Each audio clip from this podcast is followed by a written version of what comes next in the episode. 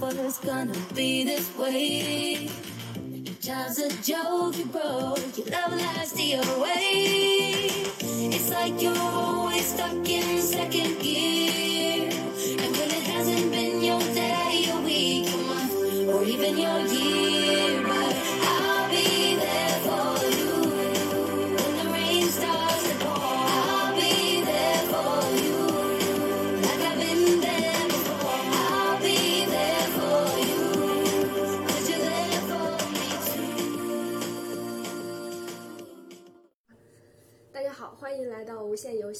我是熊光。我是西西，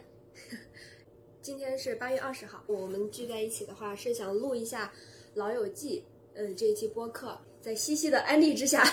熊光用了两个多月的时间，我一口气把十季的嗯《老友记》追完了。我在看的过程当中，最开始的话就是我把它当一个事儿来做，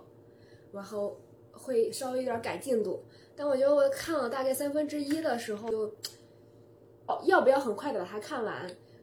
就不是一件很重要的事情了。本身它就是一个对你日常生活一个陪伴，你完全不需要很着急的去把它看完。《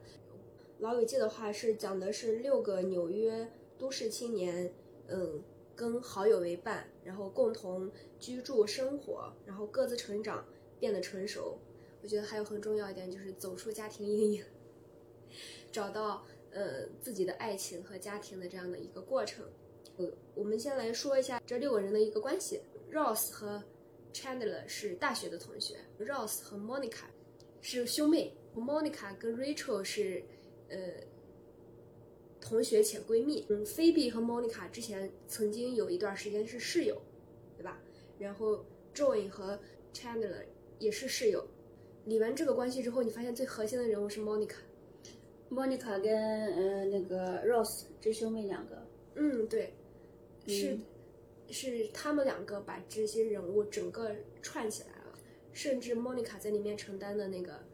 那个，最有粘性的那个人，嗯，是就好像每个家庭里面妈妈那个角色一样。对，就是就触角嘛。我们今天的讨论的话，主要是呃分为三部分。第一个会讨论一下每个人的一个成长动线，可能对于自己喜欢的角色，可能就会剖析的比较多。然后第二的话就是在平行时空歪楼的可能性。第三的话就是，我觉得也从这部剧里面看到了很多跟我们传统的一些观念，以及我们平时所看的这种国产剧不太一样的一些差异点。然后，OK，我们先来说一下，我觉得本剧比较可贵的地方。第一个就是实际不换演员，嗯，这个我觉得实在是非常的难得，因为我，记得咱们拍了一个那个爱情公寓。不是《欢乐颂》，哦哦，嗯，《爱情公寓》啊，或者是《武林外传》，相对来说还比较拍的比较久，但《欢乐颂》其实我觉得这个题材还不错，四个都市女孩儿也是一个成长线的一个过程，但是拍完第二季，从第三季就开始换人了。他他只是盖了一个这样的壳子，但是里面的这些人不以某个某个角色为主，嗯，他就是以以这大题材为架子，然后里面的人都是流水线，然后但是嗯，《老友记》嗯，他就是想看同一个人这六年的跨度的一个变化，十年，还哦对，十年的跨度变，还有一个很重要的原因，我不知道这个是不是最主要的啊，好像是他中间考虑过或者，但是他们六个人很团结，就是他们六个人一致商量好，其换其中任何一个人，其他全部都不演，而且他们还给制作方要求，就是大家每个人的薪酬都要是一样的，就不能就是谁高谁低，哦，就他们六个人首先自己非常团结，嗯，那这个也挺难得的。嗯，是。所以我看完这个之后，就是他们实际居然没有换脸，就给了我一种极大的那种确定感。他们这部剧选角也特别成功，呃，这几个角色都就好像有一个小插曲，就是最开始好像定的那个 Rachel 就是由莫妮卡那个角色来演，但是人家那个角色自己就觉得我就很适合莫妮卡，他自己选择的莫，就是然后 Rachel 就是那种，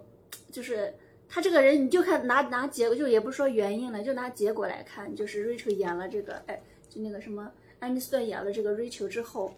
他的那个带来的那个影响，就足以是说明他非常成功了。他不可能再去换一个别人来演这个，大家肯定不会接受的。第二个的话就是一个冷知识，今年是《老友记》播出的第二十九周年，这个都不是很重要。今年是艾玛二十一岁了，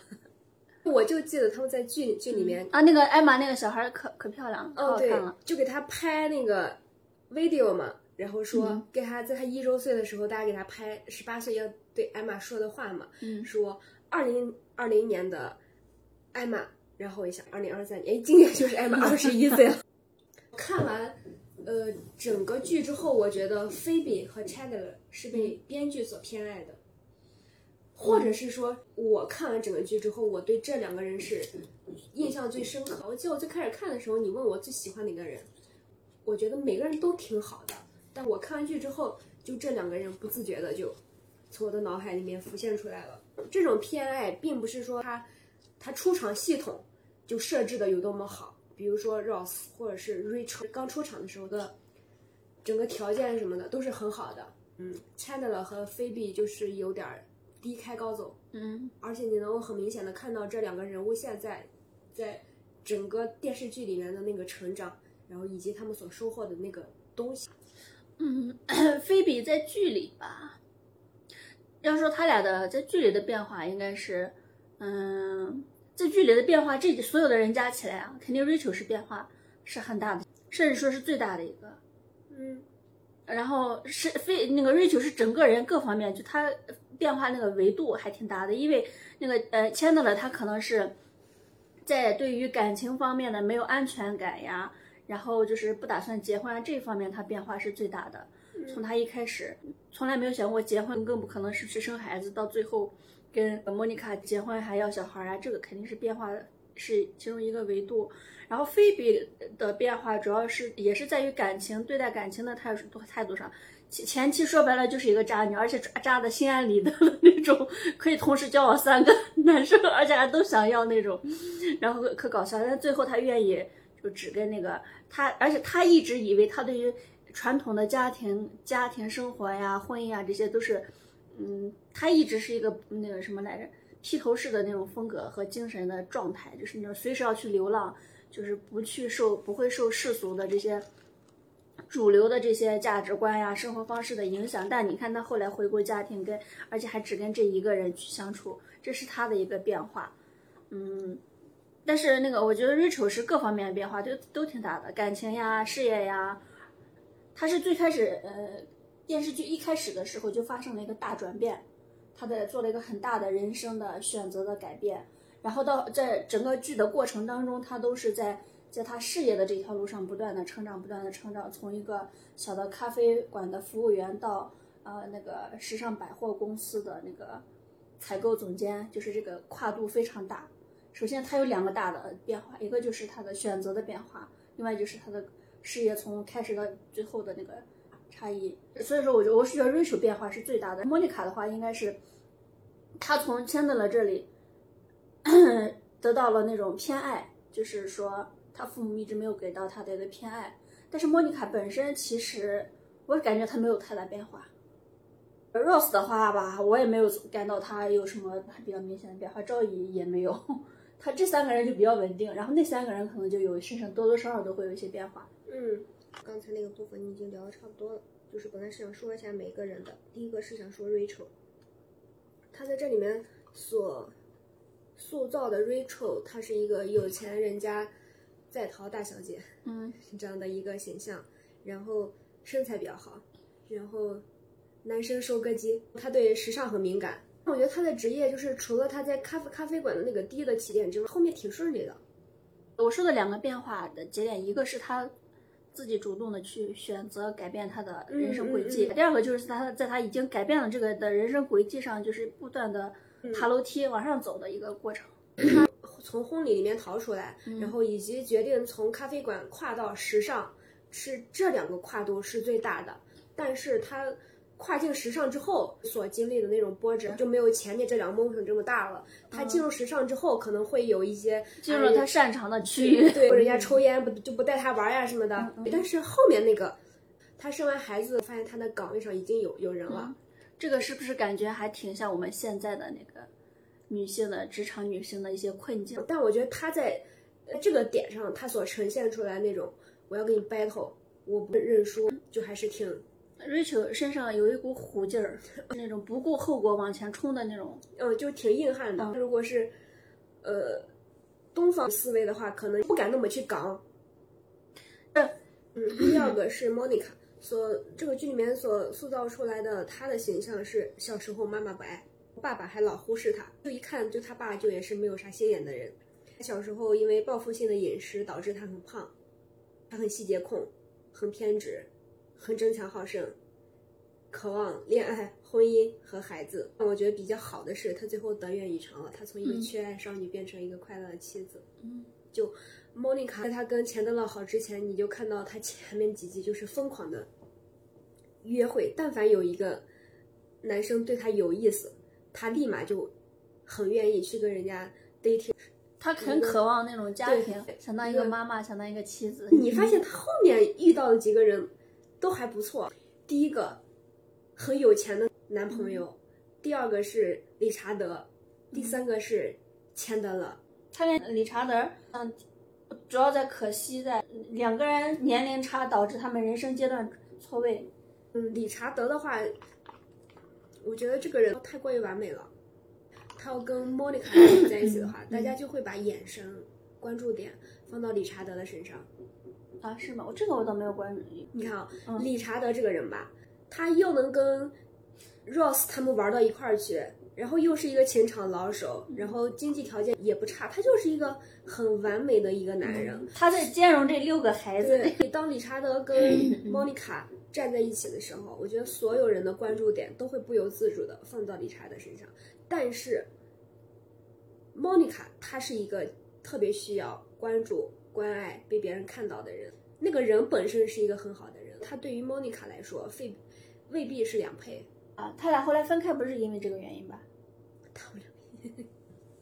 他们两个分开是因为理查德不想有家庭，这个也是中了莫妮卡的死穴。主要是不想生娃，但是后来他也愿意，他后悔了，但是那个时候他好像晚 Too 了 late，错过了。too late。就这两个人就是后来没没有成，主要就是各种错位。那我觉得这个 这个剧里面所呈现出来的一个比较好的一个点，就是他们能够很能够很准确的识别出来自己的原则底线在哪里，然后并且能坚持，很敢于去 break up。我之前听了很多桥段的故事，婚前对 A A A 他如何如何不满，我抱怨了一一通之后，最后还是结婚了。甚至有的人给我抱怨那些点，让我看来还是挺关键、挺原则的，但大家就还是会 go with risk，在婚姻里面也会抱怨一些点，但一点儿都没有影响这段婚姻的存续。我觉得他们比较敢于去 say goodbye，这个我觉得还是跟我们挺挺不一样的一个点。嗯嗯，莫妮卡身上还有一个点，就是我最开始看这个剧的时候，一直是在把它当喜剧来看的。当看到莫妮卡不能怀孕，给他们安排了一个不孕的剧情之后，我的脑子就嗡的一下，我突然间就开始变得很认真。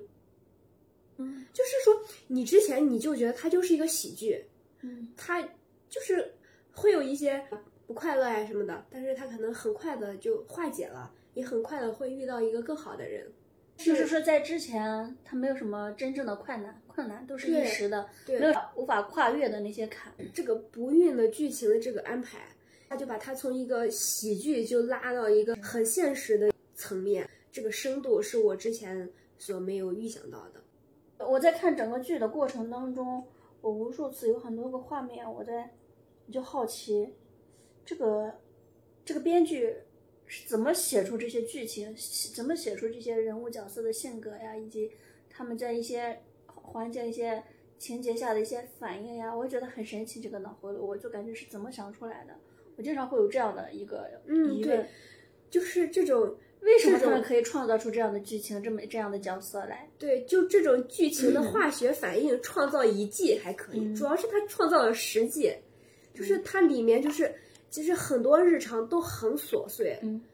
却很有趣，也很莫名其妙，但又让人觉得很欢乐。它不像我们看了国内的这种故事性情节很强的那种，他可能写一部剧的，他一开始可能就把先把故事主旨定下来，然后再把故事框架定下来，然后再往框架里面去填内容。他可能我们就大概怎么大概能想到他是怎么弄出这样的一个剧情的。但《老友记》没有框架，可能就真的跟那个他们好像编剧是两个编剧，然后他们也是边拍边写的。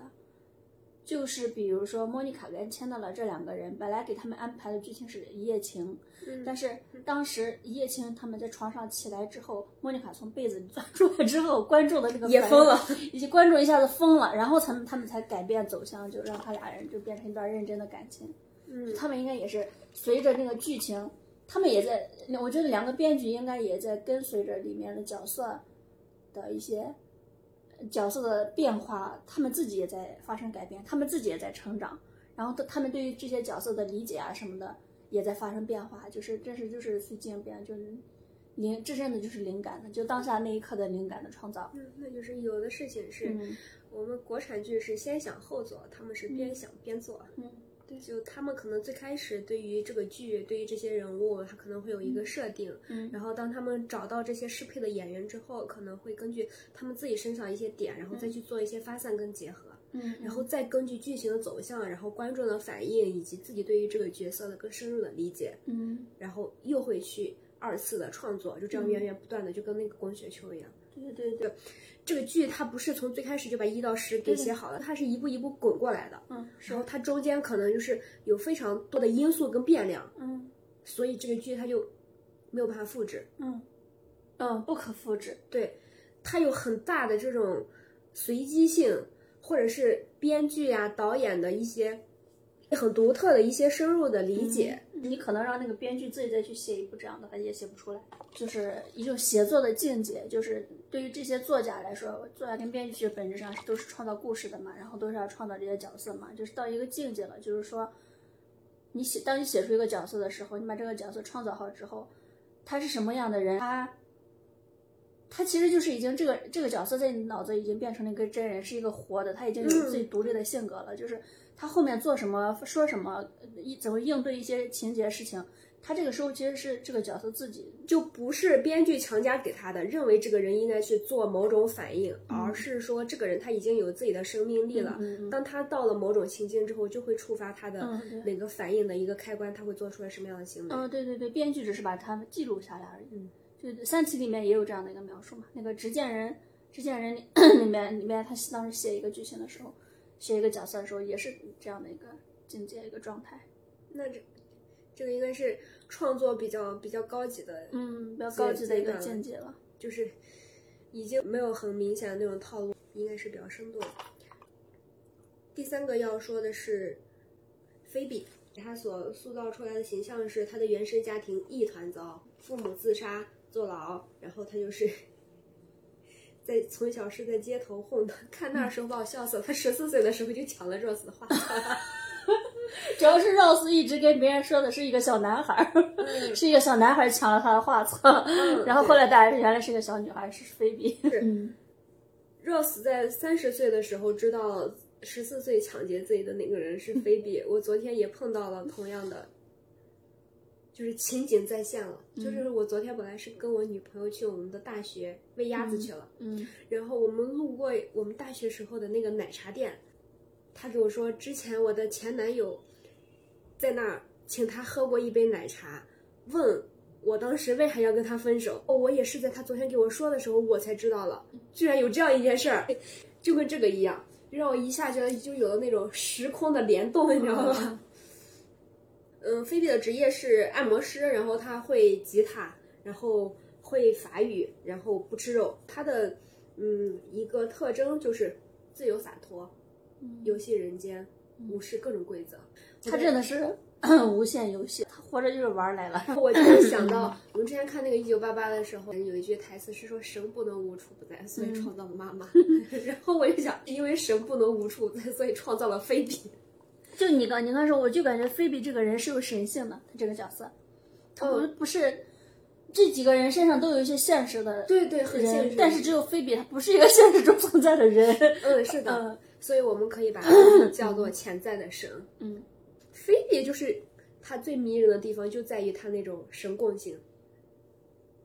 然后你又觉得，只要他出场，就没有搞定不了的事情，就没有他魔法，他总是用魔法打败。对，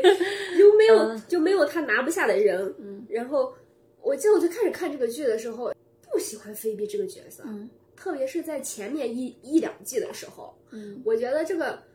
莫妮卡跟 Rachel 都还算是正常人，我觉得这个菲比这个这个人好奇奇怪怪，就嗯。我完全不喜欢这个人，一直到最后经历了漫长的八集之后，就深深的爱上了他。对，就他的那种，就 get 到他的那个点，嗯。但是你知道，你说菲比没有他拿不下的人，但是她最后她她那个男朋友叫啥？那个麦克。麦克，就是麦克能把他制住，你知道吗？就是麦克 Push it back，呃，对对，麦克都把他给制住了。对，还你刚才说这个的时候，你说不喜欢菲菲的时候，刚才就在想，我我不喜欢谁？就这六个人里面，我刚才想了想，我好像有，就是，呃，一开始我的反应是六个人里面，我都有那种喜欢他们的点和呃情节，也有不喜欢的点和情节。但我刚才仔细过了一遍，Rose、莫妮卡还有那个 Chandler 这三个人，我仔细想想，好像没有什么什么讨厌的点。嗯，但是也没有什么特别特别喜欢的点。嗯对对对就这三个人在我这里是比较平的，但是另外那三个人，Joy，然后 Rachel 还有 Phoebe 这三个人都有，我曾经都有那种特别喜欢的点，嗯但是也有那种特别烦的那种点，那个时候的点。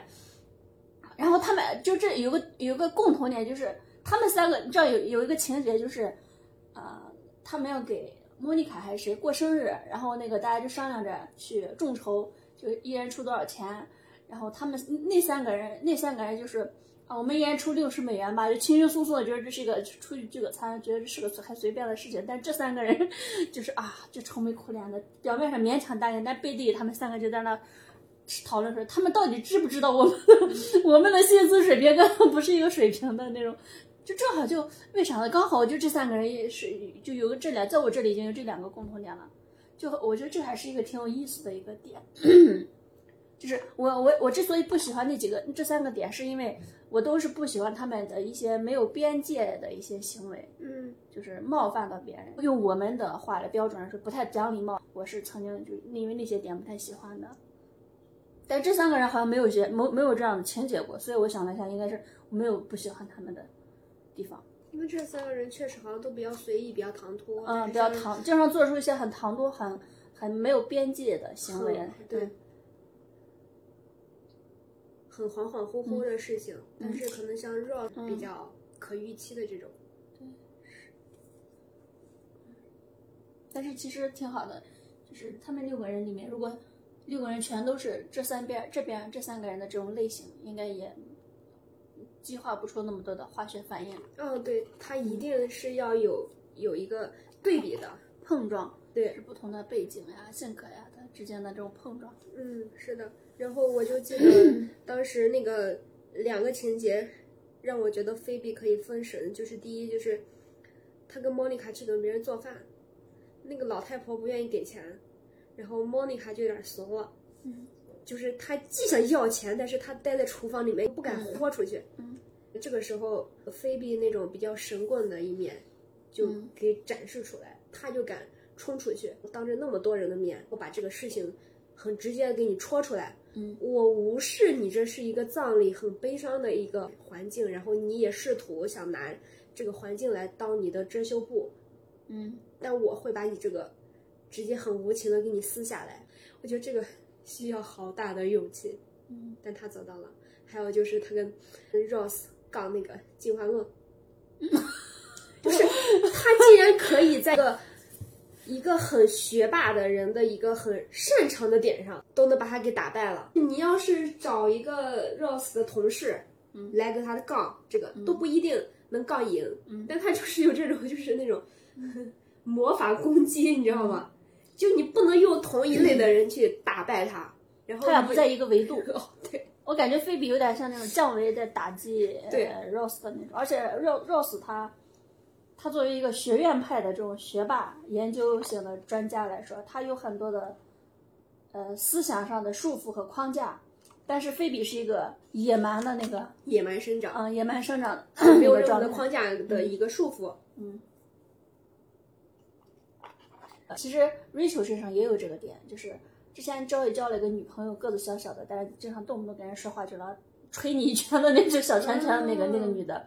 但是他在 Rachel 这这跟前的时候，Rachel 就一下都不让他，他锤一次 Rachel 还，他锤一次还，最后干脆他最后一次锤的时候，就是啪直接给了他一脚那种，就给直接给他踢回去了那种。之前呃周易之前一直心里也是一直不愿意，也一直忍着，但是还是给自己穿衣服，但是他自己就是说不出来，就是就表达不出来说你不要这样对我，但是。呃，那个 Rachel 直接就给他还回去，直接就当场就把脚给他踢了那种，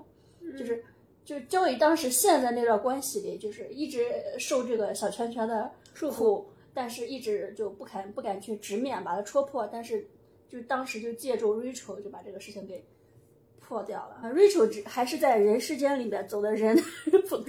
人的那套规则，只不过他是比较虎比较猛而已，但是菲比是不在。不是人类的思维，相当于 Rachel 做那个行为的话，只是说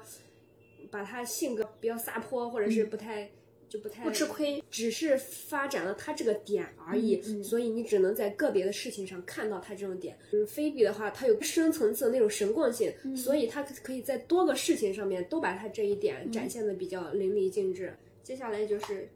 Joy，Joy 他所塑造出来一个形象就是负责吃吃吃。然后睡醒之后就不认人了，嗯，这个也很难做到，嗯。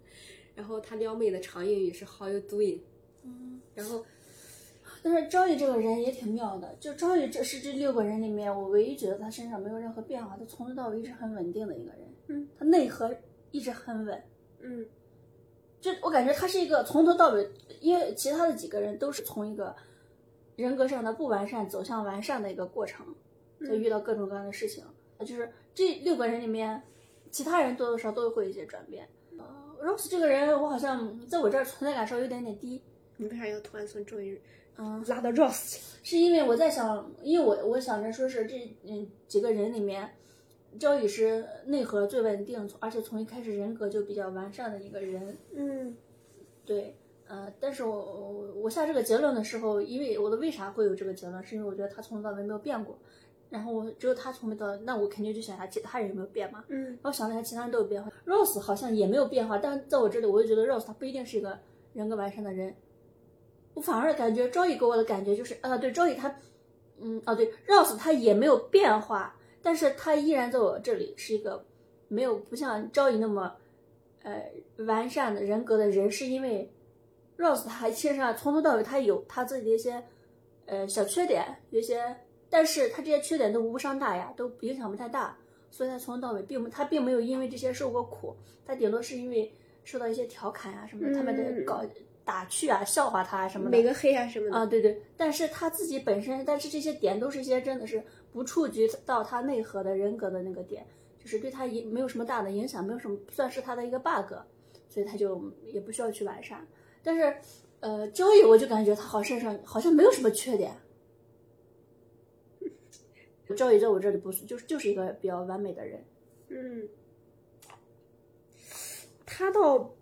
不是说完美吧？我觉得是，我觉得你要用那个内核稳定来评价他的话，嗯，是 OK 的，也跟我对他的感觉是一样的，就是他能够把那种呆跟深情切换的非常自然，然后他是一个很自洽的人。就我我说的那个完美，可能跟你说的那个。Richard 的那个完美不太一样。嗯，对，Richard 那个完美是在世俗的眼光中，在主流社会的眼光中，他的客观条件呢是一个也是一个完美的。但是，呃，Joey 在我的评价体系里面，我是把那些都拨开的，我只看这个人，只看这个人本身，他在我这儿就是一个完美自洽的人。这个因为可能跟他的。原生家庭也有一点关系，就是他的原生家庭，爸妈也挺，没有什么太大的 bug。即使是说他的父母没有很恩爱，嗯，他爸不是出轨嘛，嗯，他妈就是说，那他如果可以带着这一份愧疚来跟我相处的话，我觉得也挺好的。嗯，就是他爸妈，他他爸妈真的是没有 bug，就是他爸妈感情不好，对于他来说没有造成什么伤害。对，就他爸妈是虽然双方之间不是很专一，但他爸妈本身都是聪明且善良的人。对。就是他爸妈相互之间也并没有什么伤害，对，实质伤害。而且就是他妈表现出来的那一点很牛，就是说你带着这份愧疚来跟我相处，就是他用这个点就是用对方身上的一个 bug 点，在他身上很自洽。嗯嗯他他觉得这个事情对于他来说很自洽，嗯他没有觉觉得你出轨了让我很受伤害，然后我要给你找事儿，然后我要伤害自己，对对对，我要伤害这段关系，我要伤害我们的孩子，他没有，所以我觉得就是可能是他妈的这种处世哲哲学所所呈现出来这种自洽的这种智慧啊，或者是或者是取舍呀、什么的，而且他爸好像对他，身上也有一些影响。嗯，他爸好像是找了外面找了个女人，而且外面那个女人也挺好的。他爸好像同时既喜欢他妈又喜欢那个女人，他嗯，就是花这这这一点的这个交易很像，嗯，就是、哦就是 可以同时爱很多人。对对对，但他都是就是爱，他表现出来就是爱，他只是他们那个关系不太符合我们正常的主流社会的那个标准而已。但是他们这一帮人整体出现呈现出来的就是人跟人之间的那种比一个美好的一个状态一个情感。嗯，然后他还有那么多姐姐，嗯，是的，他所呈现出来的那个特点就是说，家里有两个奶奶，还有一堆数不清的姐姐妹妹。有一个很很幸福的家境，他又很帅，哦，对，又很强壮，嗯，对，嗯所以相当于他既有上面两个奶奶的爱，然后父母也都还可以，然后整个然后他自身条件就是那种嗯。他论条件的话，其实一般。没有啊，他在男生里面他很有优势的，绝对是高中里面最受欢迎的那个男生啊。Why？他唯一差的就是学习这一块，但是你要知道，美国的青少年那一波人，嗯，他们在高中最受欢迎的就是那种运动好、长得帅的那种男生，反而是呃，就是不管是《生活大爆炸》里边的那五个宅男、理工宅男，他们的高中都过着惨不忍睹。啊，呃，就是都是那种没有存在，大家都不喜欢他们，就是那种书呆子，没人跟他们玩，他们的生活也很无趣，只能自己关在房间里面去去捣鼓那些东西的一个状态。但是周易的，你看他长得帅，然后他体育肯定也好，然后呃身材又好，力气又大，又比那两个都强壮，就就是男男男生的底层的那些一个帅一个身条，这个就是男生最底层的那些尊严的来源。就你是不是学习好呀？你的家庭经济条件好，那些都是后天的，就是说不是就跟那个，嗯，就是非要就是你这你这些优势要分层的话，你自身的那些自身那些原始的条件才是最最核心的东西，就外在那些都是后面可以加的，啊可以习得的。嗯，对你很多的那些修那些自卑呀、或者自信的那些根源，其实最核心的还是你自己的老天给的，而且，嗯，他的智商和他的学业啊什么的，聪明啊什么的，周易压根儿也不在乎这些东西，他也不会觉得你因为 Rose 学是学霸，呃，也不会因为对那些人知道的比他多，他自己就觉得自卑啊。他没有很深层次的自卑，嗯但是他也有花钱去买书。对对，但是就是对他只是为了应对当下那那嗯那那个情况而已，那个东西没有触及他底层的那些自卑自信的东西。哦，这样子。因为 Joy 这个人，在我这个智性恋来看就比较无感，嗯，但你这么一分析的话，呃确实是可能可能是他这个。迷人的地方。嗯，对我感觉你要说到这个的话，我最近也在想这个问题。我那天还在朋友圈里跟一个朋友，跟我朋友圈一个人在那儿争论，就是关于到底是一个，就我以前上上小的时候，可能更喜欢那种，因为自己关于一些知识呀、什么的这些东西比较欠缺，看的书也比较少，储备也比较少，所以我就比较喜欢那些非常有内涵的、懂得比较多的那些人。但是后来随着自己增加知识的增加，什么看的东西比较多啊，什么东西，我就发现我更喜欢那些这种，嗯，我就喜欢这种性格上纯天然的这种，我就喜欢这种 阳光开朗大男孩那种感觉，就长得帅。这这这些东西，它不是后天，这这怎么说呢？就是说白了，就是那些知识啊什么的东西啊，我自己可以在网上找，有大片的书，就是比如说你这个人，你对这一方面，你现在坐在我旁边给我侃侃而谈，给我讲这些东西，说白了，其实你也只是一知半解。你的你对你在这个方面，除非是除非是什么样的人，就到到对于我来说，到现在为止，我如果要去欣赏或者喜欢一个智性点的一个有智慧的人的话，那他至少在这一方面，他得是个这个领域的专家。就不能说是他自己在任何方面都不是专家，他在他只是他虽然很博学，但是在某个方面他都是一知半解。那他在给我讲这个东西的时候，我可能心里就是 是这逼的。我就觉得我要了解这个知识，我不如去看这方面一个一本书，或者说是我不如去找一个这方面的专家去听他的讲座，我干嘛要听你在这儿来浪费时间？你你也只是一知半，你自己也在这个上面在方这这方面，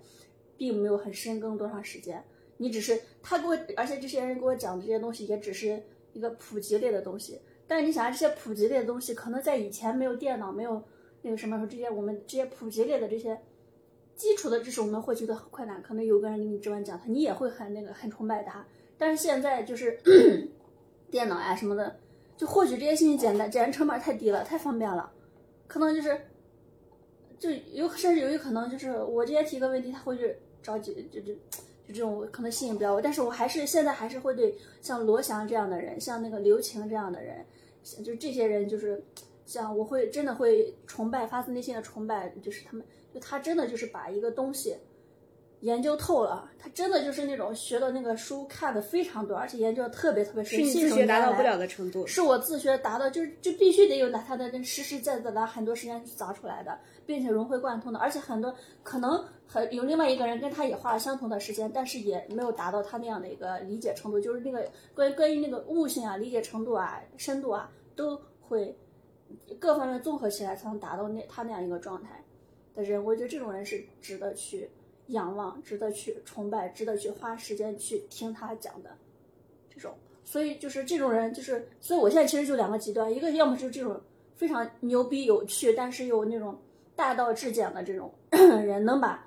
简单的东西说的，把复杂东西说的很简单，但是又很有趣，但是他又能，他其实背后又非常的深厚的一个储备积累的这种人。另外就是那种非常，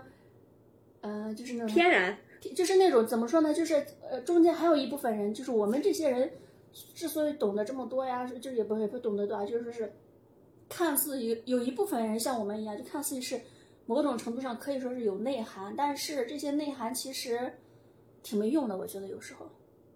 就是就是呃，怎么说呢？就是因为我们自己从小到大，我们的生活啊什么的没有那么幸福，有很多缺陷，有很多不快乐。有一些痛苦，所以你这些是你的驱动力，然后你带着这些驱动力去看各种书啊什么的，你去解决你的问题，嗯，呃，你就没有就没有创造是吗？对，没有创，相当于你之前也在填 bug。对对，你只是在在在补那个洞啊。对，但是有的人他就没有 bug，他也不需要去挖那么多深。就就我现在明显就就可能我们之前之前我可能会觉得像王鹤棣呀。还有那种最近那个《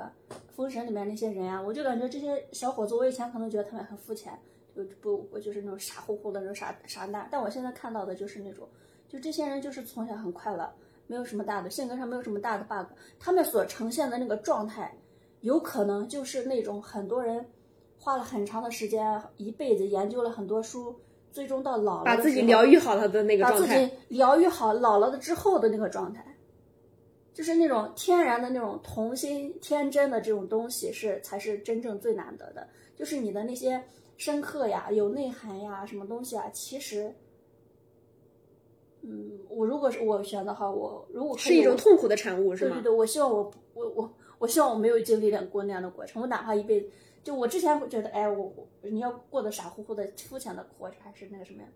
但是就这种也挺好的，这种真的很让人治愈。就我为啥我我经我经常给你发那个，就交易对我来说就是这样的一个人，交易啊，那还有王鹤棣啊这些人，老友记里面的王鹤棣啊，对对对，就是这这个人就感觉这些人，嗯，他天然的就是我我可能需要花花走很心里心内心要走很多的路，花很长时间去达到这个状态，这些人天然就有这样子的一个状态。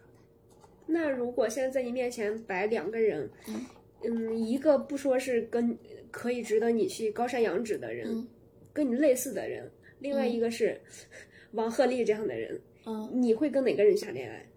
我站在我的角度来说，我肯定是会选择王鹤棣这样，但人家不一定会选择我。不不不不不不，就是他选不选择你这个不在我们的讨论范畴之内。等一下，如果你要走入一段很长期的、很亲密的、很深度的关系，你是会选择一个跟你类似的人，还是说会选择一个王鹤棣或是这位？我这里首先我想界定一下这个范围啊，就是说，这两个人的话，我更喜欢和王鹤棣做朋友。就是我们想把这个，我们先不考虑就长久的这个伴侣，非得是一个，就是把这个普通朋友跟爱人这个界定开。因为我现在觉得，爱人是在普通朋友之上的一个，呃，只是多了一个生理层面的那些关系。就你首先底层你得先是朋友，嗯，就这两个我肯定如果只能二选一的话，难不成你还想都要吗？那当然是想都要了，但是因为那当然不可能存在这样一个人呀，呃，这个是个伪命题。那你说的前一种情况，他现在跟我现在的状态是一样的呢，还是他已经走过了我走过的，已经走到我前面去了，达到了王鹤棣这样的一个状态？No 那 no no，the same as you。那我肯定要选王鹤棣啊！我干嘛要跟我跟我一模一样的一个人还要再去那个什么呢？我自己都已经解决我自己的那些问题啊什么的，都挺挺挺累的了。因为我刚才就是突然间想要问你这个问题，是因为我觉得，嗯，你对王鹤棣的欣赏是一方面，那个欣赏就是说你刷抖音的时候，你看到他其实只是觉得很快乐，嗯。但但是我觉得真的把一个选择摆在你面前，你要跟这个人走到某一段关系里面，你要你要去跟他面对很多事情的时候，嗯。在这种情况下，你是会选择那个自己熟悉的味道，还是说依然会选择你在刷抖音的时候那个让你觉得很快乐、很天然？啊，那个新的这个。还是王鹤棣是吗？啊，对，但是在这里面，我也有一个疑问，就是我觉得像 Ross 这种这种学霸或或者是智性恋什么的，它所带来的不仅仅只是信息的增量，嗯它的还有另外一个很重要的价值，就是它可以跟你探讨一些事情。但这个的话，可能是呃但我不，我的这些需求不需要在一个人上身上完成，我也可以拥有一个 Rose 这样的朋友。Yeah，but、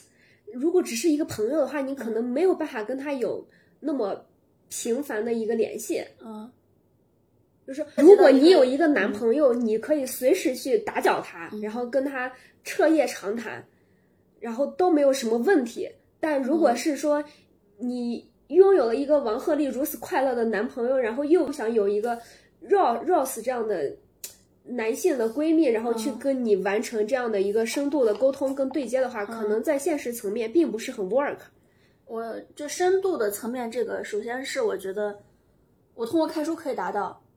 我有一些疑惑的时候，我自己去看书，还是还其实还是之前那个东西。你想要有一些深刻的东西的话，你直接去跟那个最牛的打，就不一定非得临及时的对话。就你看书，其实也可以达到一个状态，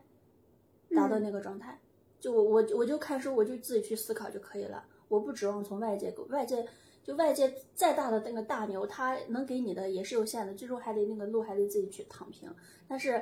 嗯，但是像这个类型的人的话，他能给我一个跟我的这一套规则完全不一样的一个视角和态度，就可能像跟我类似这个人的话，我们面临甚至他还跟我在同一个水平上，那我遇到那个问题，我跟他去去掰扯，我去求助于他，他可能并给我给不了我什么建设性的东西，他给的那个东西肯定上上下下都在我的那个我的那个能够想到的那个范围之内的，他给不了我多大那个。因为他就是跟我一个水平下，并且是一个一个一个有一些相同的一些东西的人，底层的一些东那个困惑其实也是一样的。我那个困惑，他的说不定还有，他自己可能还没解决呢。就我不指望从他那儿，除非他是一个已经走到我很前面，但是你刚刚说的那个条件不不是那种情况 No no no no，啊，不是那种，所以那我肯定不要。就跟我同样一个水平的人，我自己都没想明白，我干嘛要问他？你我还不如去看书，去去那个什么呢？反而是这个人。他可能给我他自己很简单，他可能没有遇到过，结果他直接就来一个非比式的这种魔法打败魔法的这种这种一个视角，一下把我可能他这三言两语很无心的一个话，就是因为他底层的那个底层的配置跟我不一样，可能我的这个问题在他看来就不是一个问题，他可能无心之识无心的说的一个三言两语的一个话，直接把我这个问题就给化解了，就有可能会有更就会有更多这样的情况出现。那如果这样说的话，我觉得你找对象这事儿简单多了呀。嗯。你只需要在我们比我们小五岁之后的这个范围里面去找，我觉得能筛选出来像王鹤棣或者是郑这样这样的人的概率还蛮大的。嗯，还这这个就是人家不一定能看上我嘛，这不是？哎呀，这咋咋说的？好像我认为这些小弟弟们都让我选择一样，可不是我想要就想要多少就有的。人家说的，我的天呐，可别可不敢。希望你睡一觉起来之后就拥有了 Rachel 这样的外表跟身材，然后你就可以获得了。做梦吧，我睡觉在梦里实现一下。然后，嗯，我那天翻看结婚照的时候，呃，然后呃，突然间就是虽然就是平时跟朋友几年不见朋友吃饭什么，大家都会夸我的状态很不错，然后跟他们所想象中的我的这个年龄啊或者是状态啊什么的比较超他们预期。但是我那天看我结婚照的时候，我确实感受到那种，就是你变老了，就是你的面相有个很明显，就是从那种稚嫩孩子脸，然后到一个比较成熟的一个状态。我觉得我现在这个脸就是稚气全无，然后我就想到了这位，说。像人怎么能不变老呢？但是周伟可以，嗯，他可以不变老。嗯，对，我觉得就是基于我们刚才分析的这一大堆，他的这种，嗯，并不算，就是在那一堆人里面，他的家庭其实已经算很幸福的了。其实 Rachel 的爸爸也有点抓马。他爸妈挺抓马的，对对对，虽然他的条件比较好，但其实他的爸妈比较抓马，所以相比这么来说的话，Joe 他其实是在一个特别有爱的大家庭里面。他那个家庭呢也挺健康的，就是呃 Rachel 虽然家庭条件好，但是其实有一点点，包括他生活那个环境，那个富人那个阶层，有一些东西是有一些扭曲人性的那种东西的在的。对，但是 Rachel 不是那个 Joey 就是。他也生活在，应该是一个，也不是一个非常大的一个城，现代化的一个城市里。他的家应该不是在那个地方，就是一个小康、小富即安的那种状态。然后人和人之间的关系也比较简单、纯粹、健康。他这个稳定内核的来源就是他后面这个一个很很有爱的这样一个大家庭。还有一个就是他自身的条件给了他比较大，他自信吧，比较自信，底层的一些自信。他在那个剧里面的时候，就是我刚才所说的，他那个。呆萌与深情切换的非常自然，他可能百分之九十八的时候都是非常呆萌的，但是他确实会在某的时候演一些戏的时候，或者是在跟 Rachel 有有一些情感线的时候，他那个深情真的是好真呀。嗯嗯嗯，对，所以就是我觉得前者的那个呆萌是编剧的一个需求，然后另外一个深情的那个发挥应该是原演员自身实力的一个呈现。因为我之前看的时候是有人说有看过呃 Joy 的呃现实的一些采访嘛，嗯，会觉得这个演员本身所呈现出来的气质，如果不是被 Joy 这个形象给带偏了，他再加成一下，其实是可以演教父的，嗯，是教父，嗯嗯，是足以到那个 level 的，嗯，只是说因为他后面他后面跟那个 Rachel 在那纠结掰扯那一段，就。就俩人抱在抱抱在一块儿，那个真的把我当时看的还挺挺挺就帅到了那种感觉。嗯，就那个深情真的把我带入了。对，我觉得其实，嗯，就是没有给他安排一条有结果的感情线，这个也是六六个人里面的一个例外。哎，你突然你要说这个的话，我突然想呃打翻推翻一下我之前的那个，我觉得赵毅没有什么变化。反正他他对 Rachel 的这个感情不就是跟他以前的一个对于他日常的一个这个人设的一个突破吗？嗯，不一样嘛。我当时把我把这个点，那只是他动心了嘛。对，但这个就是已经是他整个这个人设的一个一个一个唯一的一个波澜点了。其实其他人都给他安排了一个确定的感情线，但是这个人没有。然后我觉得还有一部分的原因就是说，第一，要把 Joy 放在这儿，他要备用着去跟其他人去工具人。对对对，他要去搭档。嗯，如果。因为一旦给他安排了感情线之后，他的生活的动线他就会受到一定的约束，但这你就得让他给灵活起来。那菲比也是一个类似的一个角色，菲比最开始是这样子的，但是最后在后面的时候给他有安排一个嘛，我觉得有有有这样一个激动的一个角色的一个存在。还有的话就是这个剧它本身就是想探讨青年然后变到中年的这样一个过程，我觉得这也算是。编剧这种我感觉创作初衷内核的一个保留，我感觉菲比像 菲比跟周伟像 NPC，其他四个人就是我们普通人去打升级打怪，这俩人就是 NPC。嗯，对，是的，大家都是会有这样的感觉，就是说他有有一个双 R 线的 Monica 跟 Chad 的那个线，但这两个人的话会是一个万究万金油的这样的一个角色的存在。这两人都比较完美，没有什么大的性格上的 bug。接下来说一下 Ross，给他所呈现出来的就就是一个古生物学家，然后学霸。他一旦要开始撩妹，他就要开始鬼扯了，就要说一些很无趣的话。嗯，他是重男轻女里面的那个既得利益者，他的搞笑三件套就是 美黑、皮裤和他的牙齿。我觉得 Rose 还有他这个人的离异博士嘛，这个离异博士，对，就他离异这个事儿也一直是个梗。然后我觉得还他还比较值得夸的几个事情，就是他给菲比买了那个自行车，嗯，也就是很暖心。对 Ross 这个人身上，除了他让人比较抓马呀什么的，也呈现了很多他这种很善良的一些点。还有就是说，Rachel 的爸爸生病的时候，Rachel 想跟他发生关系，他拒绝了。嗯这个也其实是让人比较出乎意料的。还有就是之前，嗯，Rose 好像要去哪儿录一期节目，当时 Rachel 骨折了，然后他就直接没有去，嗯还是选择留在家里来照顾他。嗯就是他在很多时候都很讨厌，嗯 但也会有这样的一些 moment，会让人觉觉觉得他也比较可爱什么的。嗯，你这么一说，其实我感觉 Rose 有点像那种嗯现实世界里边的好人的那种感觉，就老实人，嗯，其他人都在各个维度上上蹿下跳，就他比较各种平切换，他就是在他这个维度里面，在这个真实的主流的社会的价值观里面，认认真真的、踏踏实实的，扮演他的角色。呃，脚踏实地的去，不管是工作上还是交朋友啊、结婚啊什么，他都在努力的去成为一个呃正常的社会角色。我刚突然想到，他跟莫妮卡都是那种结婚狂，两个人都可可想结婚，嗯，都希望结婚，渴望有一个家庭生活、小孩儿，他俩都对这个很很向往。这个我就感觉比较有意思了，就是我刚才在想这个原因，就可能他俩的这个原因正好是相反的。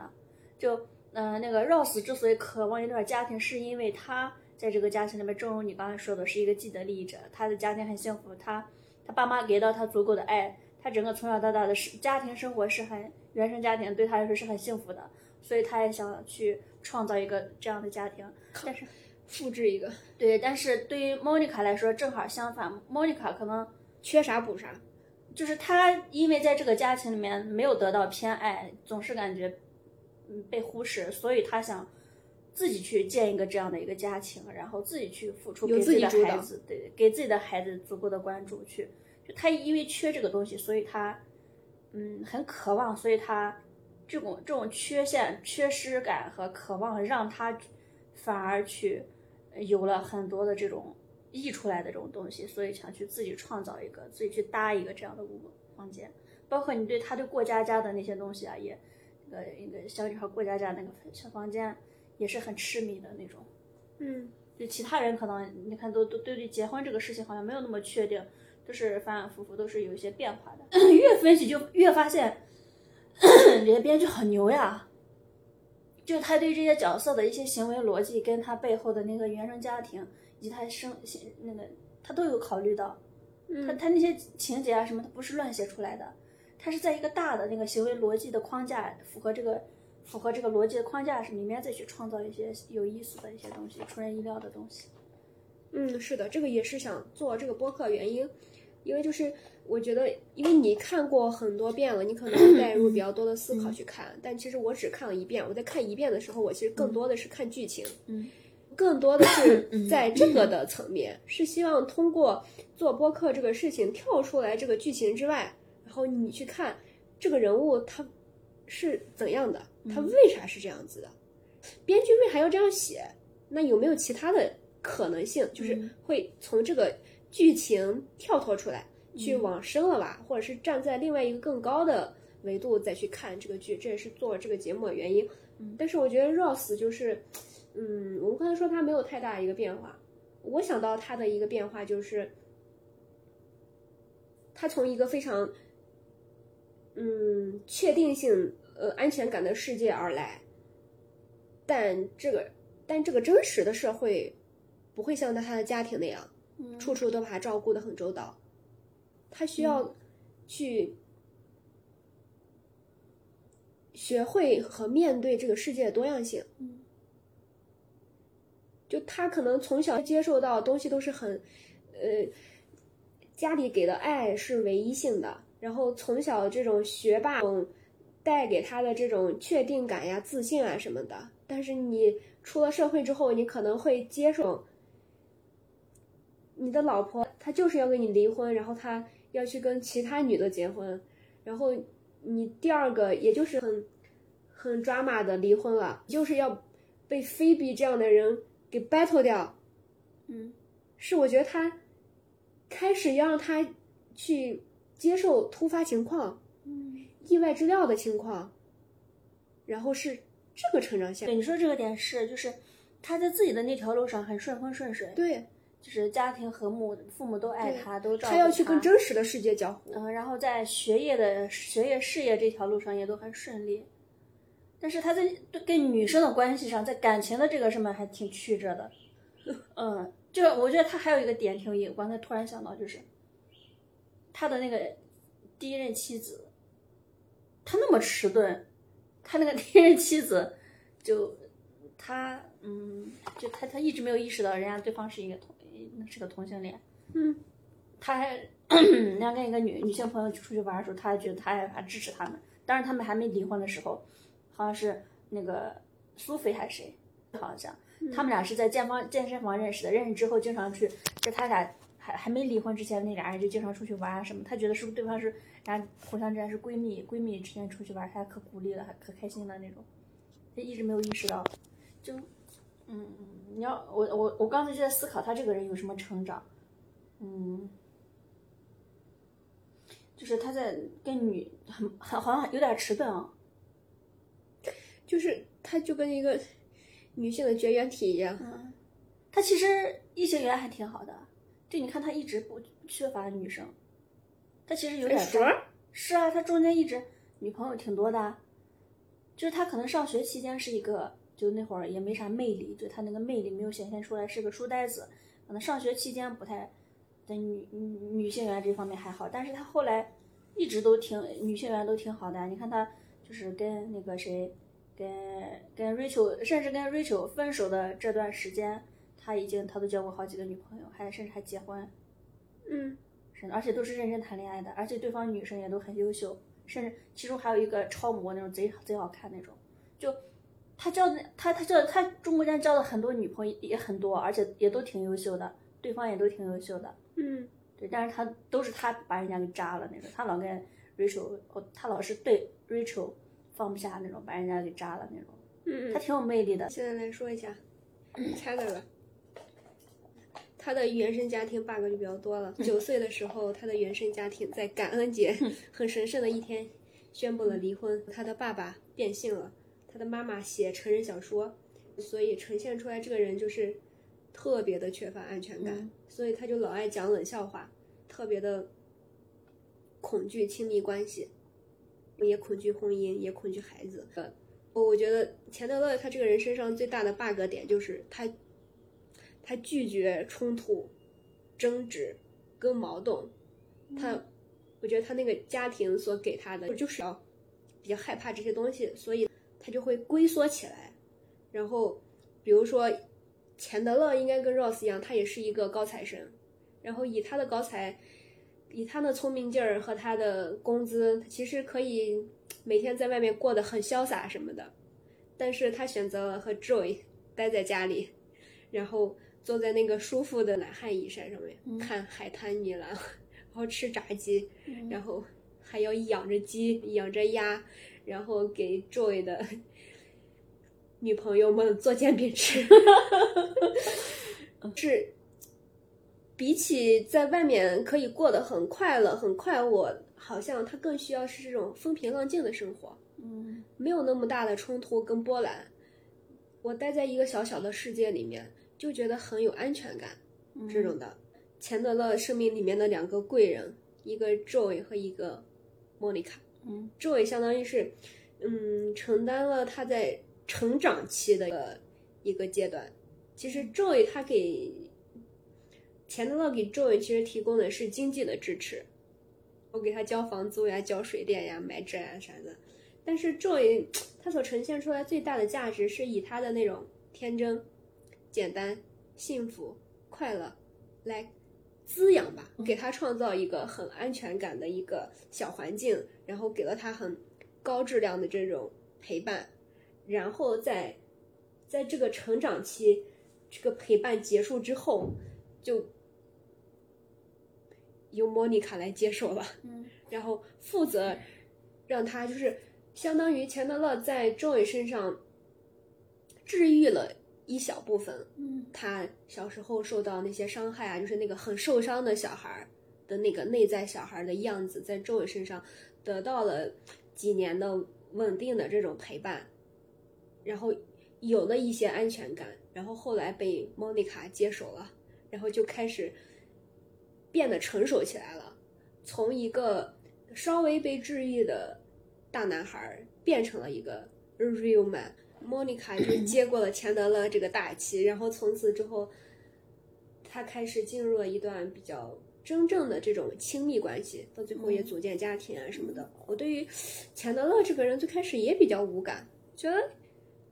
他说话哦很讽刺、很挖苦人，嗯是这种感觉。但是是他的保护色。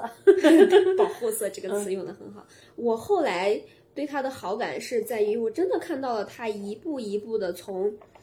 很恐惧亲密关系，然后很臭屁、很讨厌，然后变得卸下防备，然后愿意把自己打开，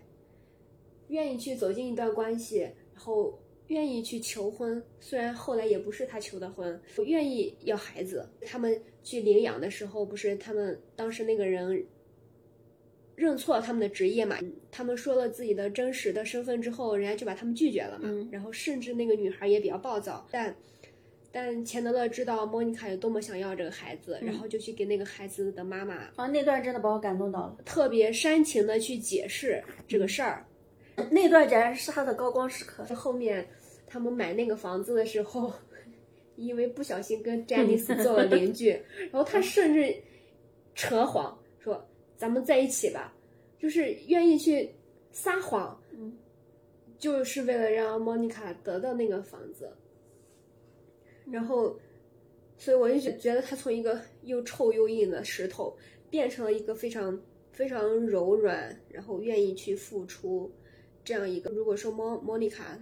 所承担的是母亲的那个角色的话，他就是那个父亲的角色。嗯他慢慢的就变成了从最从最开始一个很受伤的小孩儿，变成了这样这样一个很有责任感呀，很愿意去付出呀，这样一个在家庭里面父亲的这样一个角色。包括后面那个菲比结婚的时候，最开始不是安排的 Joy 嘛，最后实际也是由 Chandler 去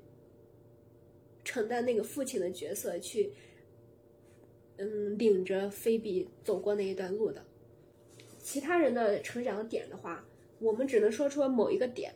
但他有这样一个非常顺畅且明显，让你肉眼可见的这样一个过程。嗯我就是因为我看到了这个过程，所以我从最开始对他的比较无感，甚至有点小讨厌，最后很想真心的为他点赞。嗯。是的，先说一下他本身啊，他本身给人的感觉就是先先说到他自己个人个人的那个轨迹的变化，就他一开始就是很幽默，给你就感觉好像是我们生活中那种非常很幽默，看似很有亲和力，但你永远跟他产生不了非常深的连接的那种人，就是那种感觉很好相处，表但是只是表面的，就这个人内心是跟你保持距离的。就一开始会会有个这种感觉，就好像就是说幽默是他的保护色，就嗯，可能经常用一些看似幽默的话去把这个一些严肃的话题给化解掉，或者说是当你人跟人之间会需要产生一些深度的一些那个契机的点，都被他给用幽默给划过去了，嗯，会有这种感觉。然后后面的话，他可能就真的会正视、认真的去对待一些事情，一些关键时刻，他能认真的去面对那个时刻。然后这是他的一个点，然后还有他的一个变化吧，还有就是，嗯，他两个，呃，就是刚刚说到，我之前一直以为，就你刚刚说的像那个莫妮卡像妈妈一样的那个角色，这个我觉得是 OK 的，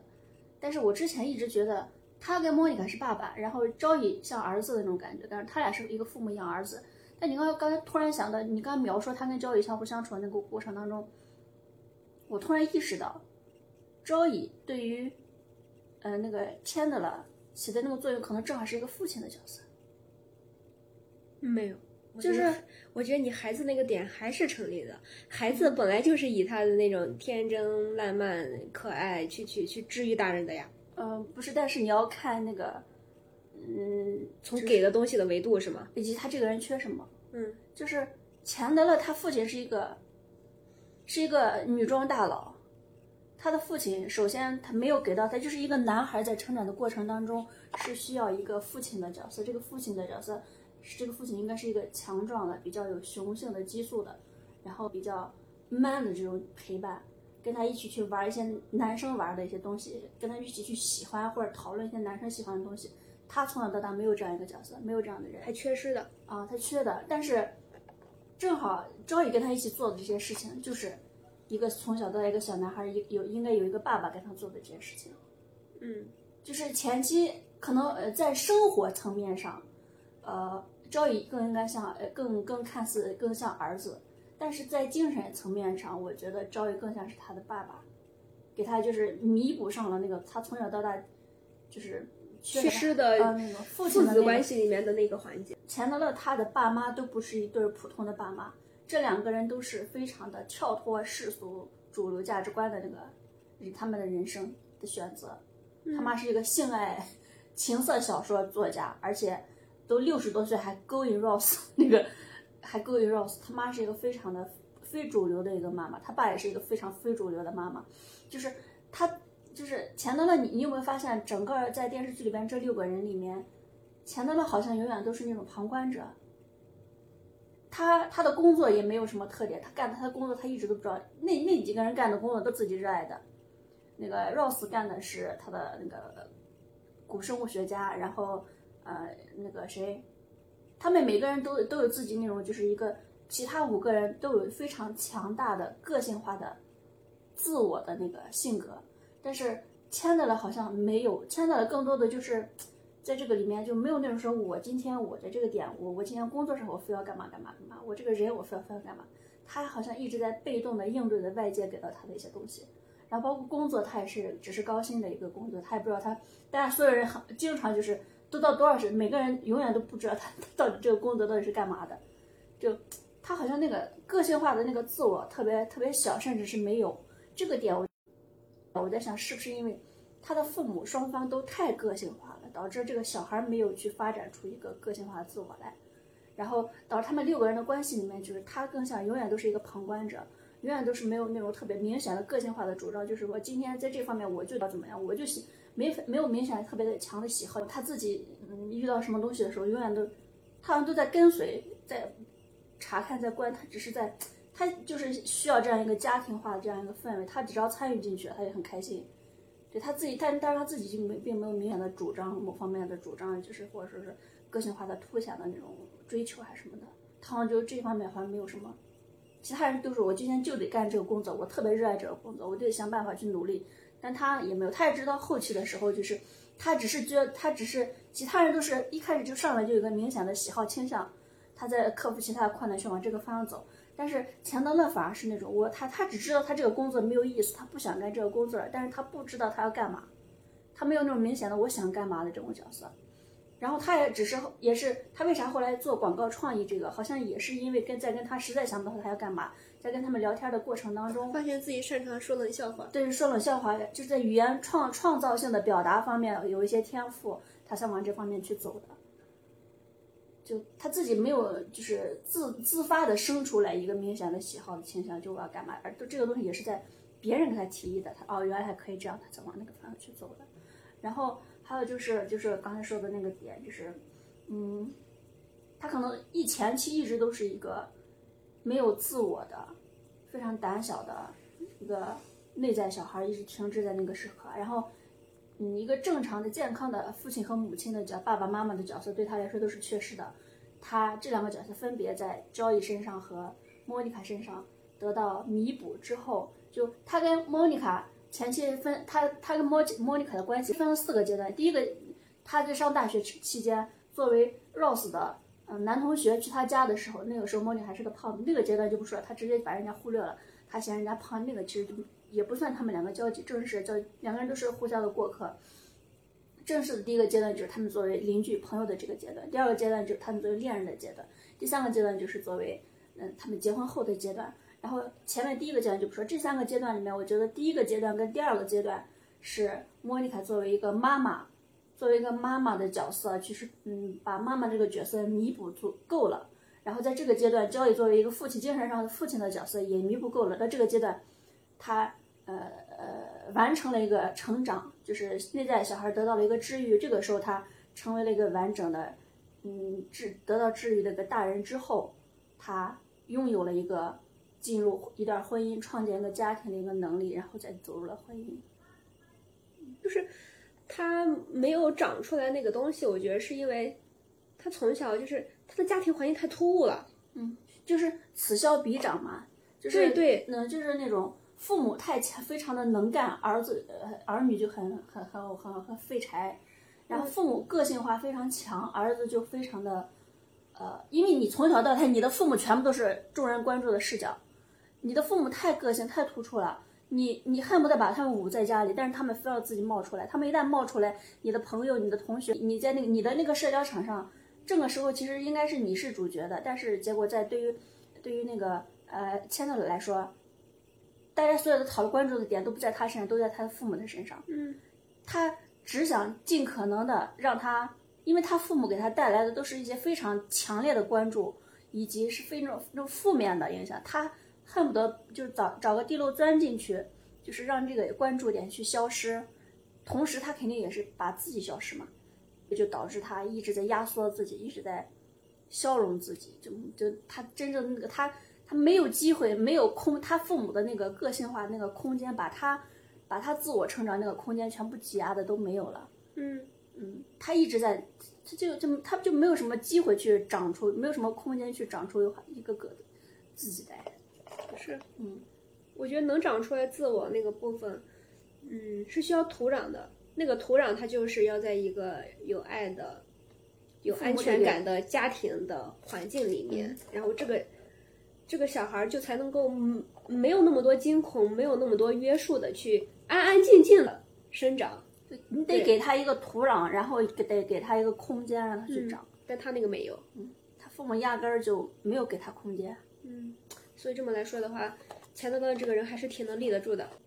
非常的连贯，我觉得。就他的整个变化都是有迹可循的，对，呃就是非常我的明确我我们自己聊起来，我们都也都能聊到那些点，然后周易其实也能聊出来，嗯，但是其他人多多多少少都会有一点，我们自己现在也想不明白为什么会这样的一个点。就没有一个很成系统化的、能自圆其说的闭环的一个说法。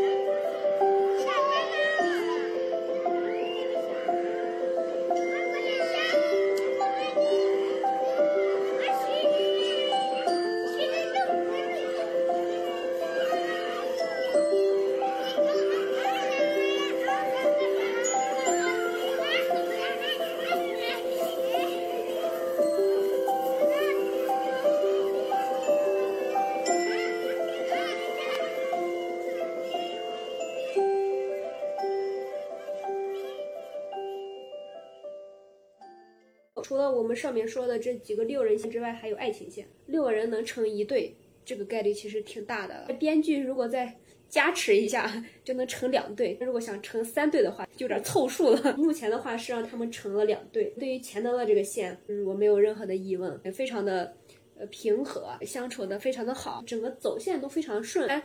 虽然是一个无心之笔，我但其实后面的一切其实还挺顺畅的。但我觉得我对于双 R 这个线，比较无感。我我觉得他们两个的一些东西比较有争议吧。对，我觉得这两个人的线是嗯全靠 Rose 的痴心和编剧强行把他们两个锁死了，嗯在硬撑，并不是说这两个人有多么的契合。我的记忆里面，就是当我想到这个两个人的时候，有百分之八十的时候都是在 battle，，而且我觉得这两个人的付出不对等。我觉得 Rose 要付出的更多一点儿，就是 Rose 所在那个剧里面所呈现出来的，就是就是只要 Rachel 随时说复合，嗯他就可以 yes。嗯但是 Rachel 很多次对于 Rose 的那种示好，基本上都是那种一时兴起。嗯你之前说过一个词，就是那种本能性喜欢。Rose 对于 Rachel 是非常有的，但我觉得 Rachel 对 Rose 就不太有。嗯，如果不必非要把他们两个锁死的话，我觉得 Rose 之前谈的他那个同事，或者是他在第一季结束的时候谈的那个中国的女孩，Rose 其实是比较适合这种跟他有同样的兴趣爱好，能跟他聊在一起，比较有知识的这种女性会比较适合他。嗯但你发现 Rachel 她在剧里面所谈的内容都是她的下属呀什么的，就就是要帅呀，要有荷尔蒙。嗯我觉得 Rachel 对这种人才是有，才能生发出来本能性喜欢的这种人。所以我对于这两个人的线，我一直是觉得不是很能支棱得起来，就好像一直成了一个调节剧情。在每一季的时候把你逗一逗的这样一个一个存在，这个线本身如果作为一个爱情线的话，相比那个钱德勒那个线的话，就不是很丝滑。钱德勒跟莫妮卡他俩就是理所应当，一切对顺理成章，天作之合，就两个人就互补，就很合适。嗯，这这就是都是对方最合适的，就那个感情的感情的积累呀、什么的都非常的到位充分。嗯，就你觉得这两个人最后在一起就是彼此非他不可，对非对方不可，对，就就是对方最合适的，对就很确定性的一个点。但是，嗯，Rachel 双 Ra 双二来说，就感觉这两个人，就感觉是你你感觉最后虽然结束了他俩在一块儿，但是可能将来还会有一些变数，对，那种感觉。就是感觉编剧把大家玩了十季了，如果最后不把他们两个写到一起的话，可能观众就要往他们家寄刀片了。但真的把他们两个写在一起了，我也没有觉得很开心。就像你说的，即使他们两个在在一起，我脑脑子里面都会瞬间脑补出来很多未来又要去很 drama 的去 battle 呀的这种场面，就是那种为了就是很多生活的很细碎、很琐碎的地方，大家观念不一样，然后去叭叭叭叭叭的这种，就是悲剧还会再重现的。我觉得正好他俩这个，就是因为有争议，所以我们才有一些聊的一些空间。因为如果是没有争议的，大家想法都一样的，那其实我们开这个播客也没有什么意思了。嗯，就是因为他俩争议比较大，所以我才觉得值挺值得聊一聊的。就是，就嗯，你刚刚说的，就是他他确实，我也在想，他这个东西，他俩确实太复杂了，太不明确了。嗯，就你看这俩走在一起没有那么大的说服力，没有让人觉得很幸福。然后即使在一起了，后面可能有很多变数，我觉得还挺有意思的。就这种不确定性和模糊性，就还挺挺聊。嗯，就是那种，就他俩，我想我想了一下，就是，你刚才是想我想到，首先一个点就是那个本能喜欢这一点，嗯，Rachel 首先是。本能喜欢是他的那个条件是大部分男生都会本能喜欢的类型，不管什么类，就就首先第一眼都是，连招也跟那个钱德勒也是本能的会喜欢 Rachel 的这个，也会产生男性的那种喜欢的那种，嗯，对，这个是一个客观的事实。然后，呃，那个谁，他俩他俩自身的那些外在的条件啊什么的都是挺好的，呃，那个那个谁也挺帅的，嗯。而且 Rachel 绝对是一个颜控，Rachel 绝对是一个颜控，嗯，所以他能跟那个谁在一起。你看这三个里面，他只跟 Joey 跟和那个 Rose 有过感情，他没有跟钱德勒发生过什么，就是就是因为钱德勒在男性里面那个帅啊什么的，不算那种帅的那一挂，就就这两个人都有帅气的，然后看起来比较强壮，那个身体也比较强壮。那个签到的老师弯着背，虚虚的那种感觉，就。首先从身体层 层身体条件上，这两个人都是符合 Rachel 的这个那个喜好的那个喜好的。其次再说那个性格吧，性格的话，我觉得可能正是因为 Rachel 选择 Rose 是选对了，就是因为 Rose 永远对他不离不弃，就对他的感情永远都会就是。Rose 可能生命中也有过很多的女人，但是 Rachel 在他这里永远排在第一位的。谁不会选择这样一个人呢？其次，这是这是第二，就他对你的感情是绝对，你永远是就是，在他这是排在第一位的，是有绝对的偏爱的。傻子才不会选择这样，而且这个男的他又不是一个那种舔狗，或者说又不是那种很弱的那种，他别没有什么更好的选择，或者说是人家也有更好的选择，那还是把你排在第一位，那为什么不选不选他呢？其次的话，他有你你对他有什么那种生理层面上的喜欢，那也也这是非常充，这就光这两点已经有已经是非常充分的，就是那个 Rachel 选他那个有充分的理由，足够的理由了，而且中间可能会他们有一些呃性格观念上的差异啊什么的，但是最后 Rose 都妥协了。站在 Rachel 角为什么不选呢？而且就是再说那个付出这个层面上，付出这个的话，是他放弃了去巴黎，为了 Rose 留了下来。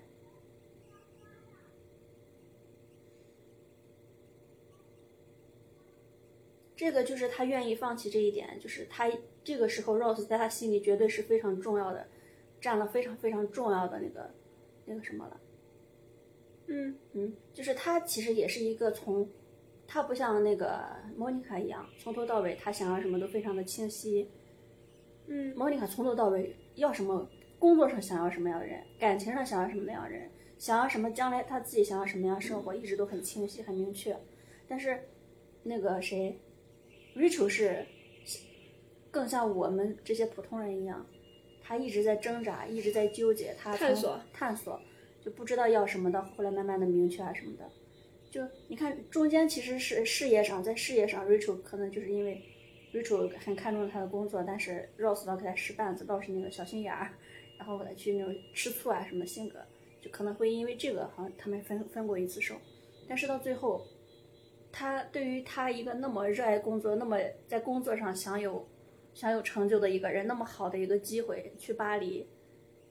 而且他去了巴黎之后，绝对能找到比 Rose 更好的条件的人，他自身的条件，人家工作又好，长得又好看，而且他性格其实很好的，就是就拿菲比更喜欢跟他一起住，而不是莫妮卡来说，对吧？他，但是他为了这一切放弃了，放弃了，嗯，对，回到了 Rose 身边。就这个时候，他其实，当他这是这就是他一个又是可想到他又一次非常大的一个改变和转变了。嗯就我你啊，你有没有突然发现他有两有已经有做了两次，就是在临门一脚的时候做了急刹车，急时急转弯的一个一个在最开始的时候，一个在最最结结尾的的时候，嗯，就是这两个点，就是非常都是他人生非常关键的一个时刻，而且在这一刻他，他可能对未来还是迷茫的，可能还会有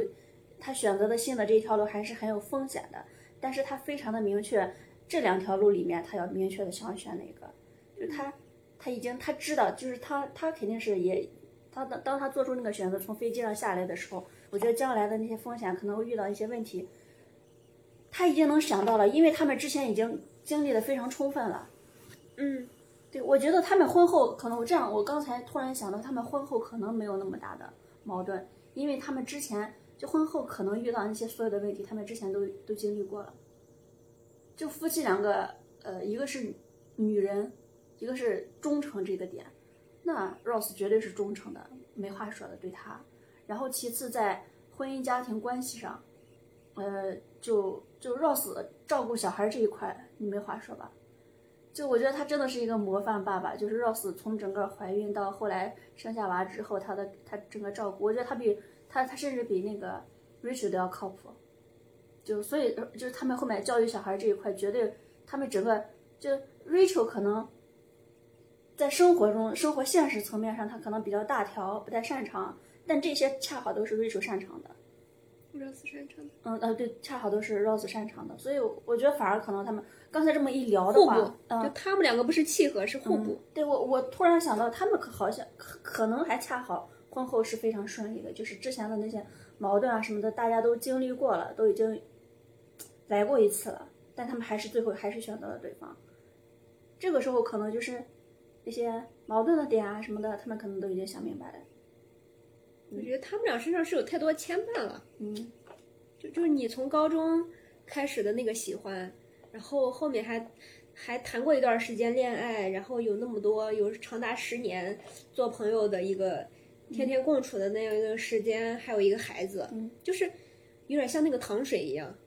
就是他们两个你已经很难把糖跟水嗯，就他们就他们做了非常多的探索，就是如果说如果说呃那个什么，呃，莫妮卡跟钱德勒是天然的两个人性格里面就有那种糊的东西，呃，然后他们只是花了一些时间，然后去意识到了这一点，嗯。就是就可能就是两个都是齿轮，两个都都有一些缺陷的东西，两个人原来都在没有碰到过一块儿。就就举个例子，就是这俩人，只是之前没有这样的契机让他们来试一试。就如果很早之前就有这样的一个契机，也能在一起。也能走得很顺，他也能，但凡这俩人只要是碰到了一起，那啪那个螺丝就那个扣上了就扣上了。只不过是他们之前没有什么契机去扣上，只不过这个他们扣上这个契机比较晚而已。但是 Rose 跟 Rachel 他就必须得经历过这样一段探索，不断的试错来确定对方是 OK 的。嗯就他俩身上原来都是有乱七八糟的那些刺儿，嗯，他们得经过这样一个经历去滚呀滚呀滚呀，把把一些刺儿拔掉，然后新长出来一些刺儿，然后到一个某个阶段的时候，他们才能达到一个比较好的一个同步的一个状态，才能走到一起。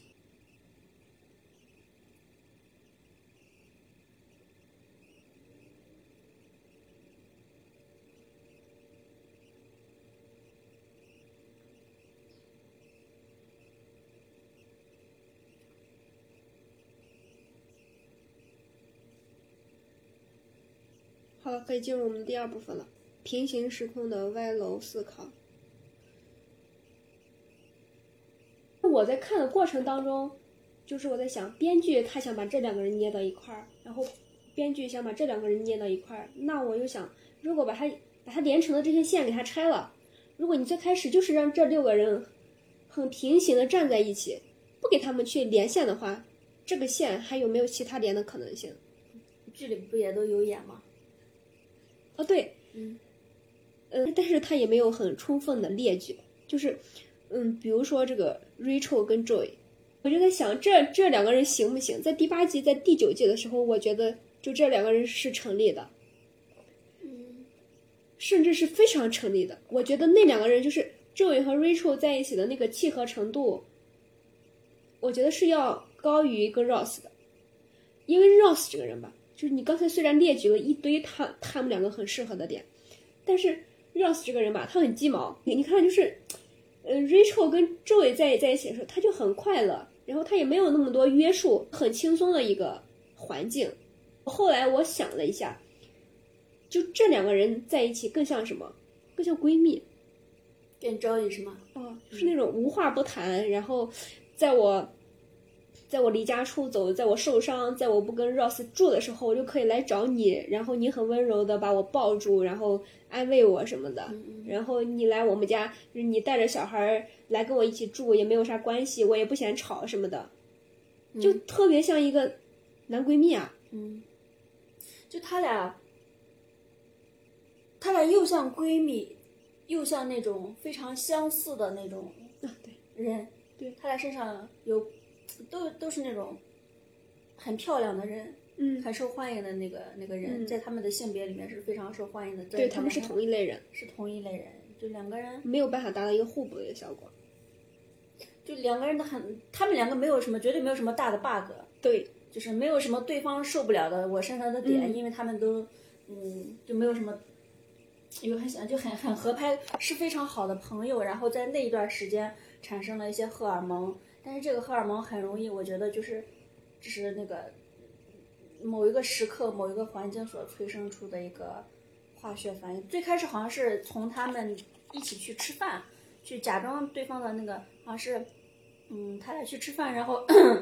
呃，赵毅假扮 Rachel 的男朋友，他俩互相对话的那，从那开始，他俩互相都产生了化学反应。就有点真了。对对对对，但是那个只是当下那个时候，他们的生活还有很多维度。嗯，然后他们对他们对于人生的追求不只只是这一方面，还有很多其他的东西。嗯，这俩人是孩子呀、琐碎呀什么的。，这俩人绝对是互相满足不了，他们只是在感情这个方面很对，就是产生化学反应那个线是成立的，但是如果要支撑起两个人整个生活、或者是整个人生漫长的一生的话，其他其他的点可能不太能支棱得起来，嗯，对，是，反而是 Rose 可以打好这个替补。嗯，还有另外一个就是周文跟菲比行不行？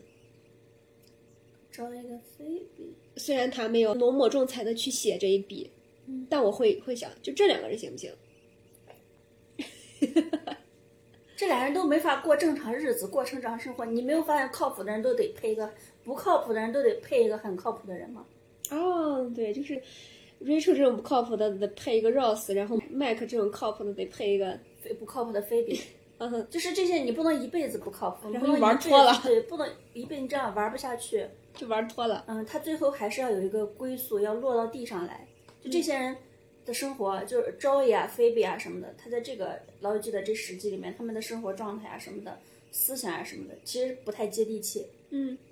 嗯，就是都是有人给他们托底的。Joey 是那个钱德勒在给他托底，菲比嘛，呃，也虽然没有人给他托底，但是他一直在用那个按摩啊，他不能按一辈子摩。嗯，对他其实菲比的那些古怪，他只有现在在这六个人能接得住他。嗯，那如果没有这六个人，你要怎么办？你在你外面也得有一个人能接得住他，那就是麦克嘛，对吧？那这个人六个人散了之后，那得有一个人能接得住他，得有个麦克。Yeah，so it's Mike。嗯，然后我就想，就这两个人不行的那个点就是，Joey 跟 Rachel 像闺蜜，Joey 跟菲比像姐弟，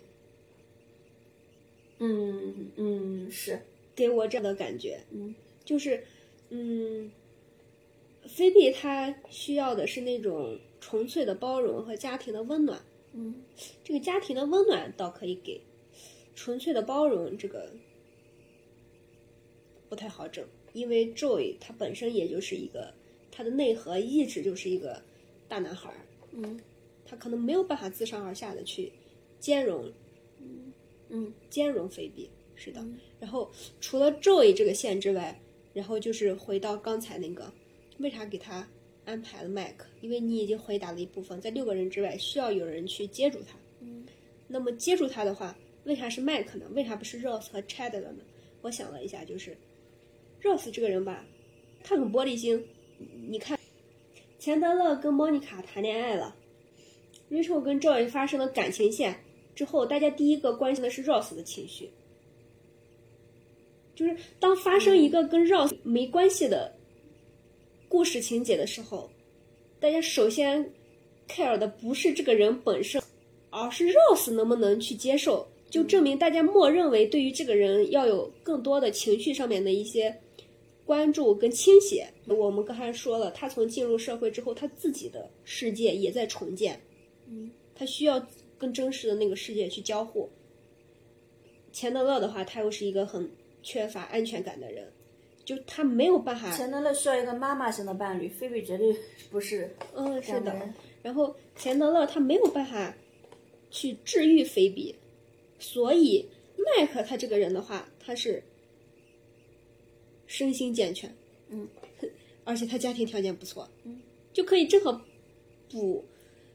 菲比的那个空子。嗯，而且菲比的有趣对他也有致命的吸引力，啊，是的，不按常理出牌。嗯，是的。然后他对菲比的真心，然后他能够去纵容菲比所有的怪咖的行为，主要是还能在是必要的时候压制住、制住他。这个就太重要了。嗯就是我记得那个情节，就是他们结婚的时候要把那个钱捐出去，嗯。麦克是同意的，嗯。就是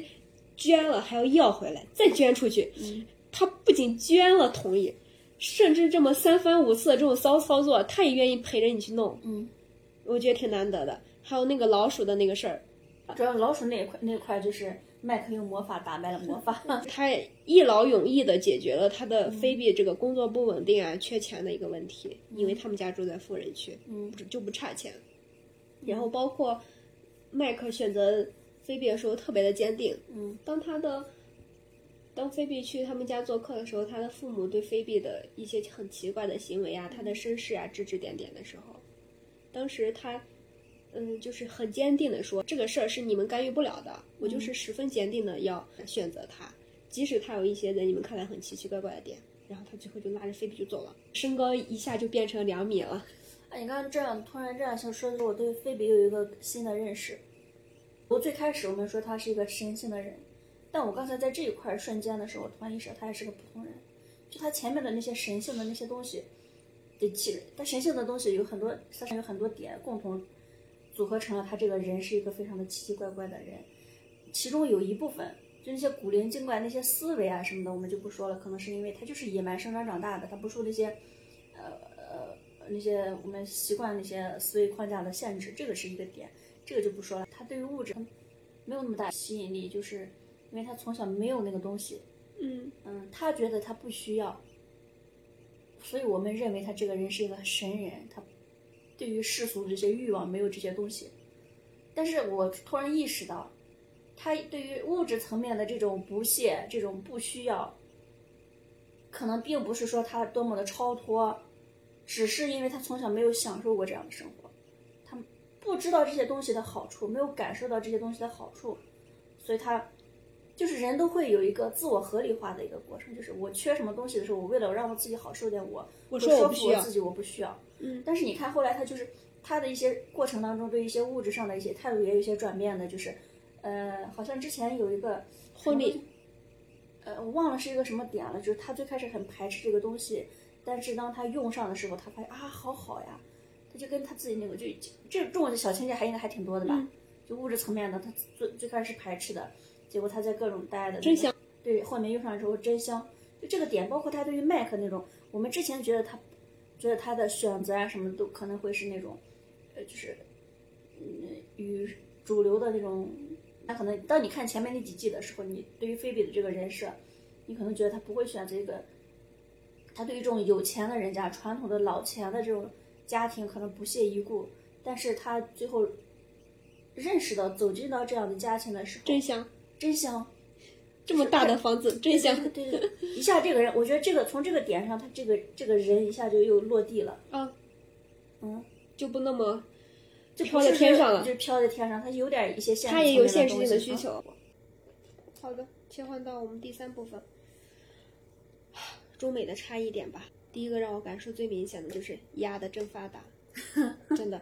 因因为你会很清楚的知道你看的是九十年代的电视剧，他们里面所透出来的一些点真的是太有优越感了。个莫妮卡那个特别有钱的男朋友，嗯，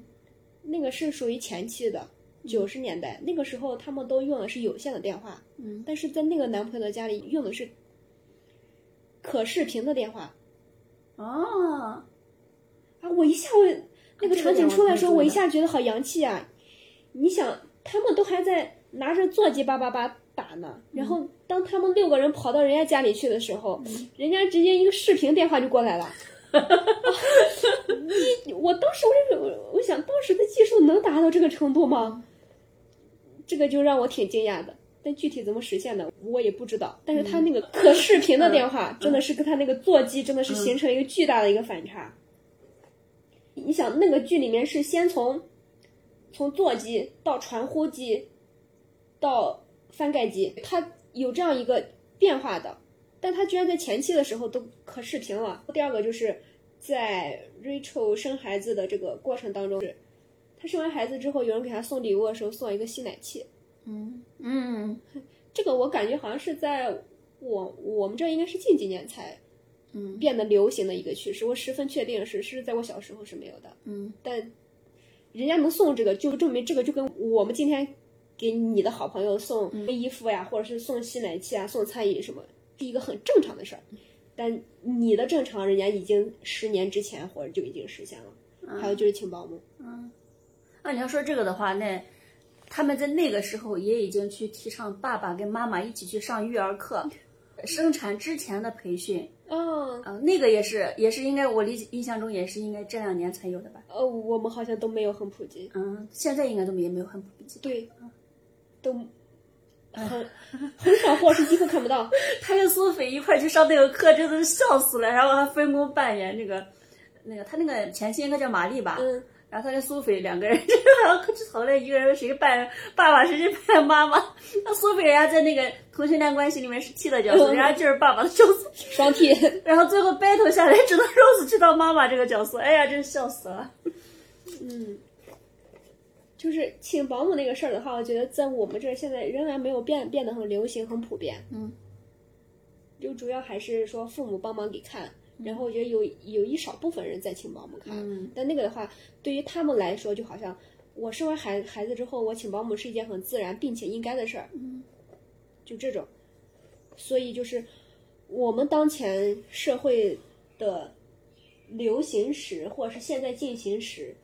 在人家数十年之前就已经完成了、这种，嗯甚至还数十年之前还比我们现在还要发达还要。更先进。你肯定知道人家比你先进，比你思想开放什么，但是这些只是一些很虚无的、很宏观的一些概念。但是这个剧里面所在无形之中所透露出来的一些点、一些细节的点，就让你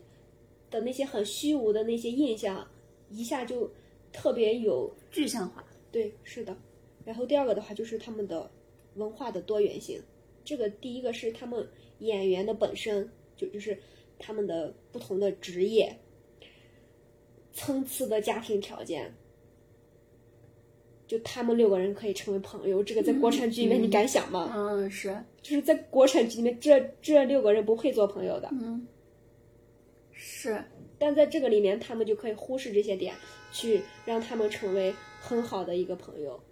这个就也是我记得之前就是看说，因为就是它最大的魅力所在，是嗯因为在现实生活中不可能，只是所以大家才向往，才才一直对，就是这种这种多元化所碰撞出来这种多的可能性。不然的话，就是可能按照这个剧的话，可能就是 Rose 只会跟钱德勒做朋友，然后 Monica 只会跟那个什么做做朋友，可能就就没有什么菲比、周文啥事儿了。嗯，菲比跟周应该不会跟他们走到一起。这么说的话，他们四六个人里面，可能就他们四个人会会有交集。对对，正好实实在就是啊，这个剧里确实是啊，这个剧里就这四个人在中学阶段都有交集，嗯，只有菲比跟周也是他们后期引入的两个角色嘛，对对对，然后并且还是一个万金油的角色。嗯，但这两个人确实就是，如果你要光写那四个人的话，会很传统，因为添加进了这两个人的元素，嗯一下就让他多了很多很很搞笑、很很 magical 的一些化学反应，这部剧才一下封神的。如果只是讲那四个人的话，我觉得就也只是一部很成功的美剧而已。我刚刚突然想到，啊，周乙他其实他也是个演员，嗯，这个演员他虽然前期演员一直是一个比较一般的小演员，但是他也有发达的时候。嗯就这么说来，他们几个人的层阶层其实还是比较靠近的，赵毅跟这几个人，但是菲比就有点奇怪，而且赵毅的参与能加入到这几个人里面也是有迹可循的，就是他搬到了对面，成为了邻居。但是菲比我就一直，我现在也没有 get 到他是怎么加入。最开始就应该强行让他跟莫妮卡当了一段时间的室友吧，后来给他的设定都是很很疏离的，嗯、但是你看啊，就是他怎么就跟莫妮卡成为室友了？这个没有交代。对对，就有点奇怪。那赵宇跟他这个应该是在那个 Rachel 出现之前，莫妮卡那个房子一个人住的话，应该就太浪费了嘛。嗯应该是把把菲比当室友一样招进来的。嗯，有可能。对但其实这个，所以这几个人里面走到这几个人走到一起，有一些偶然的成分。这个偶然的成分就是说，嗯，就是你看，啊莫妮卡最开始她作为一个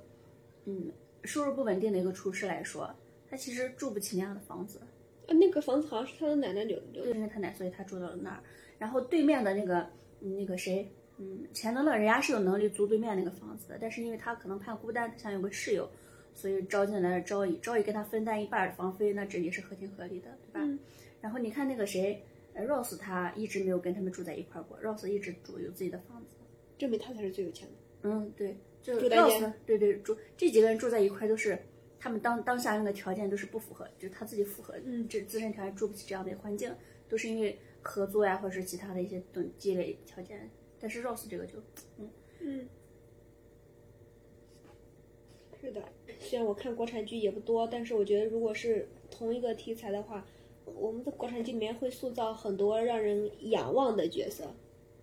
就是说高一点儿的话，比如说之前我看那个《大秦帝国》里面商鞅的那个妻子高圆圆饰演的白雪，跟女神一样存在的人物。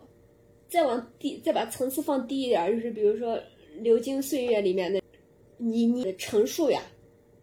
就我们国产剧里面所塑造出来这种男女主角，他一定就要是家世很好、学历很好、性格很好，就是人中龙凤，他总有一方面特别出挑，要么就是自身条件，要么就是家世。对贼牛逼。他一定不是一个很 normal 的普通人，一定要让你去仰望他。嗯，但是，但是，但是，所以以至于习惯了这种套路的我，最开始去看《老友记》的时候，我说每个人咋都有这么讨厌的点，嗯，就特别不是，就是那种巨大的那种水土不服。习惯了国内剧里面主角的那种完美的人设对光，就环，就有那种光环的加持。心想他们这么普通吗？都这么让人抓骂吗？就好不习惯呀，特别的不适应。但后来就是你会发现，在这种很平凡的人身上，所碰撞出来的那些反应，所生出来的就那些花，是大大会超出你这种传统剧本能写出来的东西的。然后之前也看过大概一句话，就是说，你没有那么深的功力，可以足够去写每个人身上如此不同的时候，你就只能去写剧情，写他的家庭，假大空的东西。对对，你写他的家庭，你写他的条件有多么好，你写他们家有多么牛逼，就是一些很很刻板的印象，嗯，是的，嗯，表达爱的方式特别单一。这片池塘，我给你包了，一嗯、特别直白的一些表达。就他们的一些方法、那些素材呀、情节啊，不来自于他们对真实的人物周围形形色色的真实的观察，而来自于他们看到的一些其他的剧，嗯，然后在其他的剧的基过来础上再去自自我意淫一下，再发挥一下。嗯，是的。然后第二个的话，就是除了这种主演的多元性，就是他们文化的多元性。这个里面所出现的太多的事情，完全就是我们目前的主流社会都都不被允许的，太多了。随便举例子，Rose 的前妻是个女童，主要是你是女同就还罢了，主要是你是跟人结婚都有娃了，然后你都可以离婚，然后去追求这个关系。然后钱德勒的爸爸变性，然后 Ross 跟 Rachel 就是未婚也可以怀孕，也可以生孩子。你觉得他们做这件事情的时候非常自然？嗯他们没有任何的犹豫，也没有对他们产生任何的困惑。嗯，就是即使我们两个在一边分分合合，但另外一边这个孩子可以正常的怀孕、正常生出来，我们也可以同样的爱他。就这两个，他们就是个平行线。就是对于 Rose 跟嗯、呃那个双二这个怀孕的这个点来说，他们两个人所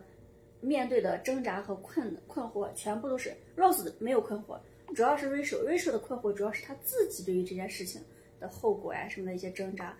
但是没有完全没有外界对他的看法的一些担心呀、什么，完全没有这些点，嗯，全部都是他自自身对于这件事情的一些困扰，他他怎么去他的心态啊什么的。而且你说的多文化的多元性这个点啊，就是你你看这个时候你已经很多，你要再你再去看现在的美剧，你会被他的那个文化的多元性更多什么？更加震惊的，就是你会看你看现在的美剧啊，几乎每一剧每个美剧里面，就它已经成为了一个政治正确，就是每个里被美剧里面必须得有这几个角色，一个是呃黄种人、亚洲人，一个是印度人，得有黑人，得有白人，必须标配，你知道吗？为啥？现在美剧里面这几种不同的各色人种的是每个美剧里面的标配？就政治正确嘛，就他们那个种族歧视现在是一个政治正确，嗯就是大家就是看，只要你可能没有的话，你就会你会你就会有这个风险，你就会对被被某一个群体就认为说你你歧视我们这个，你为什么没有这个东西？哦就他们现在这个甚至已哦，经、他们也会有这样的束缚是吧？已经有点，他们有他们自己的那个矫枉过正的那些文化的那些东西，嗯，就是，然后这是一个点，这是就是人种的这个层面，然后还有就是同性恋，同性恋他他必须得有那个男同女同都得有，就如果没有的话，大家就会觉得，哎，你其实你是不是其实你凭什么把这个东西不展示？哦，所以他们的文化多元到，不仅要把这个东西展出来，而且还是必须要它展出来。对，基本上都是一个标配，一个政治正确的一个东西。哦，那这个也确实就是矫枉过正可能就。如果如果老友记放到现在拍，它也会有黑人，也会有黄种人。那它本来里面就啥啥都有。嗯，但是那那个时候拍这个，那个时候就是老友记拍的时候，可能这个这些政治正确这些东西还没有那么激烈，还没有那么激化，没有那么强，所以他这几个人其实就顶多是一个白人跟犹太人、意大利人，嗯但是他都是没有那么就是黑人呀、亚洲呀这些东西。嗯不管我们有我们的政治正确，他们也有他们的政治正确，但从创作的本身来说，它都是一种束缚。嗯，其实有时候也是一种发挥的空间，就是正是因为有这些非常多元化的东西在，所以它才会有更多的碰撞，才会有更多的发挥空间。嗯嗯就现在美剧里面，它就是嗯，基本上隐含都有一些，在它的主线之外，都会一些边缘的辅线都会有一些那些敏感的话题。就比如说这个剧里面也有一个黑人，有一个呃印度人，甚至还有一些那个嗯那个那个什么，就那个头上戴阿拉伯的那个阿拉伯国家的那个那个女性的头巾啊什么的这些。嗯就尤其是那种我不是可能看那个高中校园剧比较多，美剧里面高中校园剧里面的比较多，尤其是这两年特别特别火的，最典型的那个就是那个《Scheme》，就羞耻，是这两年非常拍的非常经典、非常好的一个，就是一个校园剧，就然后这个校园剧里面就是我之前在 B 站上还剪过它这其中一个女主的一个片段一个对话。就是他们不同的人种都会遇到自己的困境，然后他们的自己的，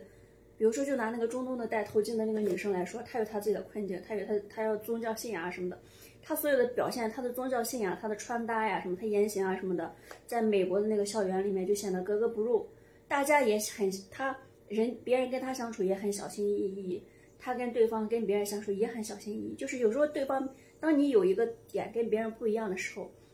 别人要小心翼翼的去对待你的话，这对你来说也是一种压力。嗯不见得就是他对方过分的尊重或者小心翼翼，反而让你觉得，因为大家其实也都会有一，就是人都挺矛盾的嘛。你一方面追求个性，但是一方面又想要融入大家，对，又不想太突出，是，这对这种人来说就是一种压力。他们这就是他们的一个困境，嗯就还挺丰富的，就是这些他们有有很多可以写的东西。嗯。然后第三个差异点就是，我觉得大家对于那个亲密关系的刻度线是不一样的。就是你能看出来，他们对于约会、dating 和啪啪这件事情比较随意，但他们对于我们要不要同居、我们要不要结婚这件事情非常的慎重。嗯，甚至是说菲比跟那个麦克本来都已经同居了，最后因为那个麦克不结婚，那你就搬走吧。但我们好像是对于我要不要跟你开始一段关系比较慎重，然后，但至于嗯，跟你在这段关系里面有了一些矛盾，也还能继续往前走，有一些矛盾也还能结婚，即使在婚姻里面有一些矛盾也还能继续。半推半就，对就好像在这种，嗯，对于自我边际的这种识别跟维护，会相对来说，呃，没有他们那么敏感，也不能说是迟钝吧，就就是相信不同文化底下人的这这种对于自我边界感的这种安全感的线也是不一样的。我们好像就得是得有一个非常颠覆性，或是自己特别不能忍受，或者是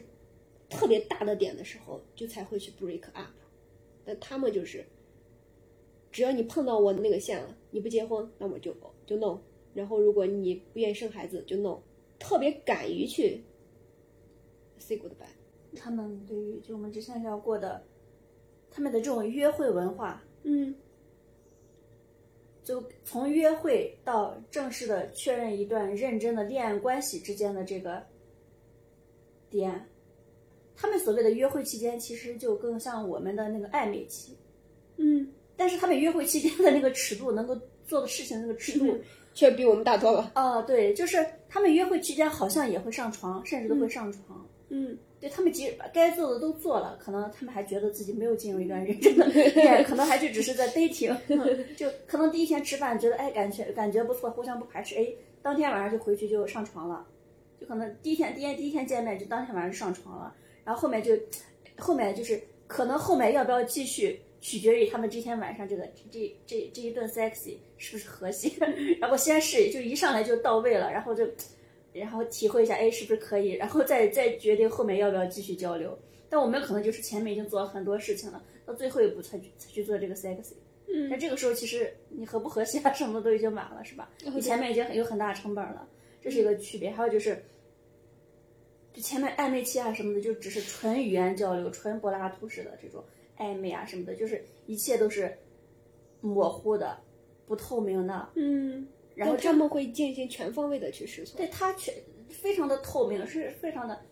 就探索呀、了解，非常的透彻之后再去确定关系。但我们可能就是一切都暧昧不明的时候，哎，我把这关系先确定下来，这个时候哎，确定之后才开始去正儿八经的探索。对，然后这个时候就很多问题才会爆发出来，然后就分手。就这里面的区别，我感觉主要是在于你对这个事情的预期不一样。就是我在，就你这个预期其实是会影响一段关系的。嗯，这也是刚才聊着聊着我突然想到的，就是真的是会，你对你一旦对这个一段关系产，你把它，你觉得它特别重要，你产生一个，就是你在什么东西都不明确的时候，你给这段关系赋予了非常大的期待和重视，他，但这个这这就反过来了，我觉得是本末倒置的，就是你对一个一个人不了解的时候，你还不知道你跟他合不合适，你不知道。你跟他到底是会怎么样？他到底是一个什么样的人的时候，你就给他拔高了很很多的期待，就把他放到一个男朋友那样那样的一个很高的位置上去了。是当他成为你的男朋友，你必然就会想你跟他将将来结婚啊，合不合适啊这种东西。这这就就是这太早了。这个时候，然后你这个心态，你一旦有这样的心态的时候，你后面相处过程当中肯定会有落差。对我们是先下结论再去验证，对对对他们是充分验证之后，然后我再下结论。对对对对，对就是这个这个这个一个前前后顺序的一个差别吧。嗯，对，因为这个点上我自己真的是深有体会，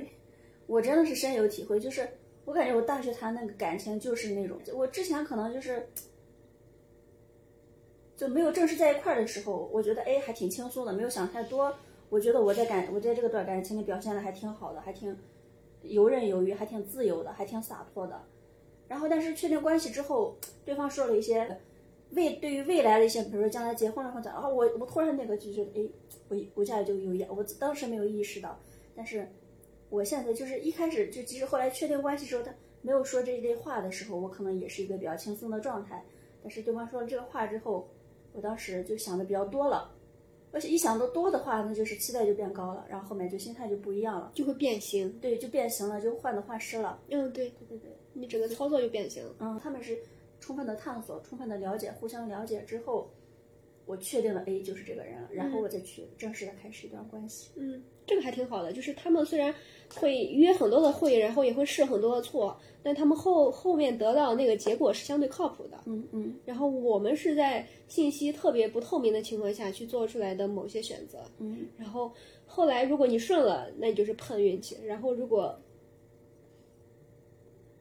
不太顺的话，反而也是一种必然。啊，而且这种其实对我们的心态也产生一个变化，就会觉得很受挫，对，就觉得哎，我在干是不是我不够好，或者是对方不够好，或者人都这样子，会对感情也很失望。对，但其实这都是人生常的，只是是你就你只是不合适而已。呃，只是不合适，或者说你们两个人去处理这段关系，你们整个那个顺序流程不太对，嗯，对，导致你对这个整个这个事情，对于人和人之间的感情，对男女之间的感情，对爱情这个事情，也下了一个非常消极的一个判断，嗯，是的，也会影响你后来你后面的感情的态度。这就跟我们前段时间，就是我现在是突然觉得这个流程很重要。我们前前段时间做评测，就做那个用户评测，然后就那个顺序，就你先比如说就对让用户去看两个方案，对两个方案的喜好，理想情况下喜欢这个喜欢那个那个分数应该是差别差异很明显的，对吧？是有个明确的区分的。但是就是因为我们做了两个方案，让用户先看 A 方案的时候，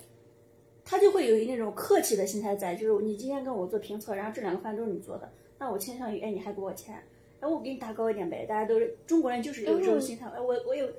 我们满分是十分，这个人给一下第一个方案就打了一个九分。嗯，这个时候大家都会有一个，但中国人都会有一个心态，就是我不要太满，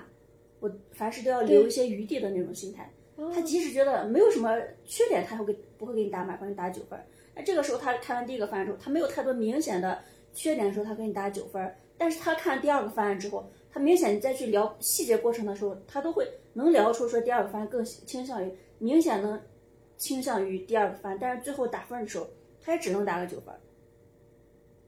他不会去给你打个十分，就导致很尴尬。就就其实我们那第二个方案是我们优化好的方案，结果分数还是一样的。哦，那个但是差异化就出不来。对，然后聊的过程，但是他，但是你你把这个结果你要对外发你不可能把这个细节给他过程，没人去看你这个过程，对，大家都是看分数的。但是，然后后来我们就后面的往评测的时候就把这个流程改了一下，就是先不要把急着打分儿，先把哦，对，你这在那看就跟我们谈恋爱这个不就对上了吗？就是先把两个方案都全部整个快速浏览一遍，然后再去把两个方案里面都有共同相同的楼层模块，然后把我们家就把其他的省掉，就就把这个楼层拨出来，就左左右它同时呈现在你眼前，就有一个非常直观的对比。然后全部先先两个方案都整体浏览一遍，有个整体印象，然后再去把具体的某一个局部的模块，两个方案都显示在同一个界面，同时眼睛看着这两个东西，你自己去看，一个一个去看，这个这一块对比完，说它优缺点，第二块说这一块的优缺点，然后整个每个局部的模块全部对比完之后，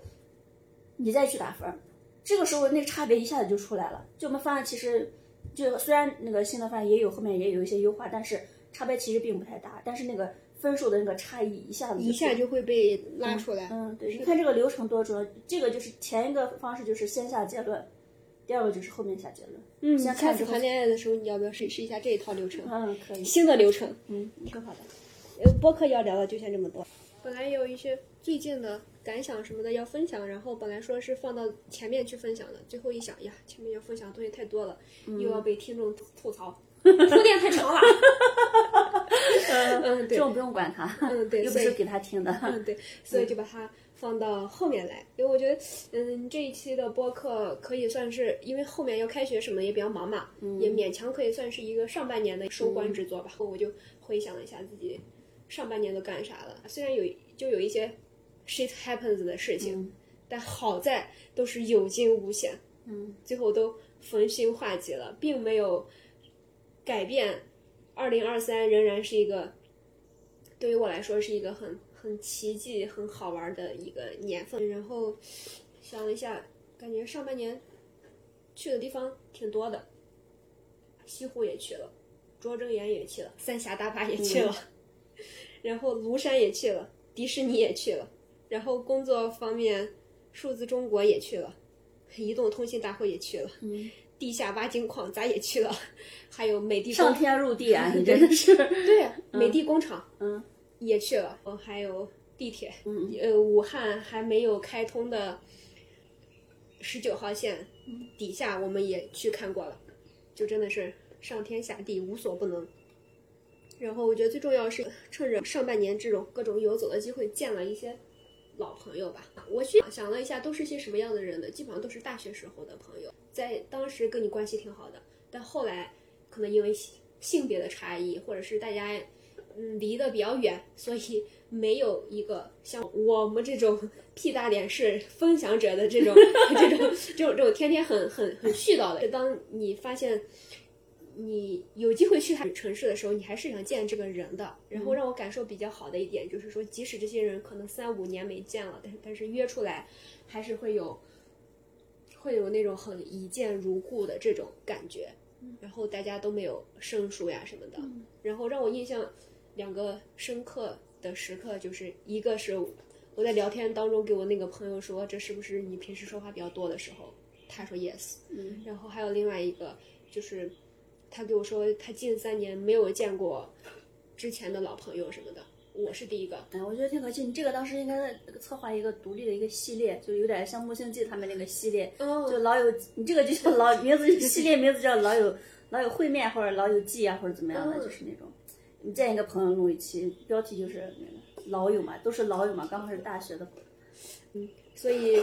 上半年还是一个非常充实、比较欢乐的状态吧。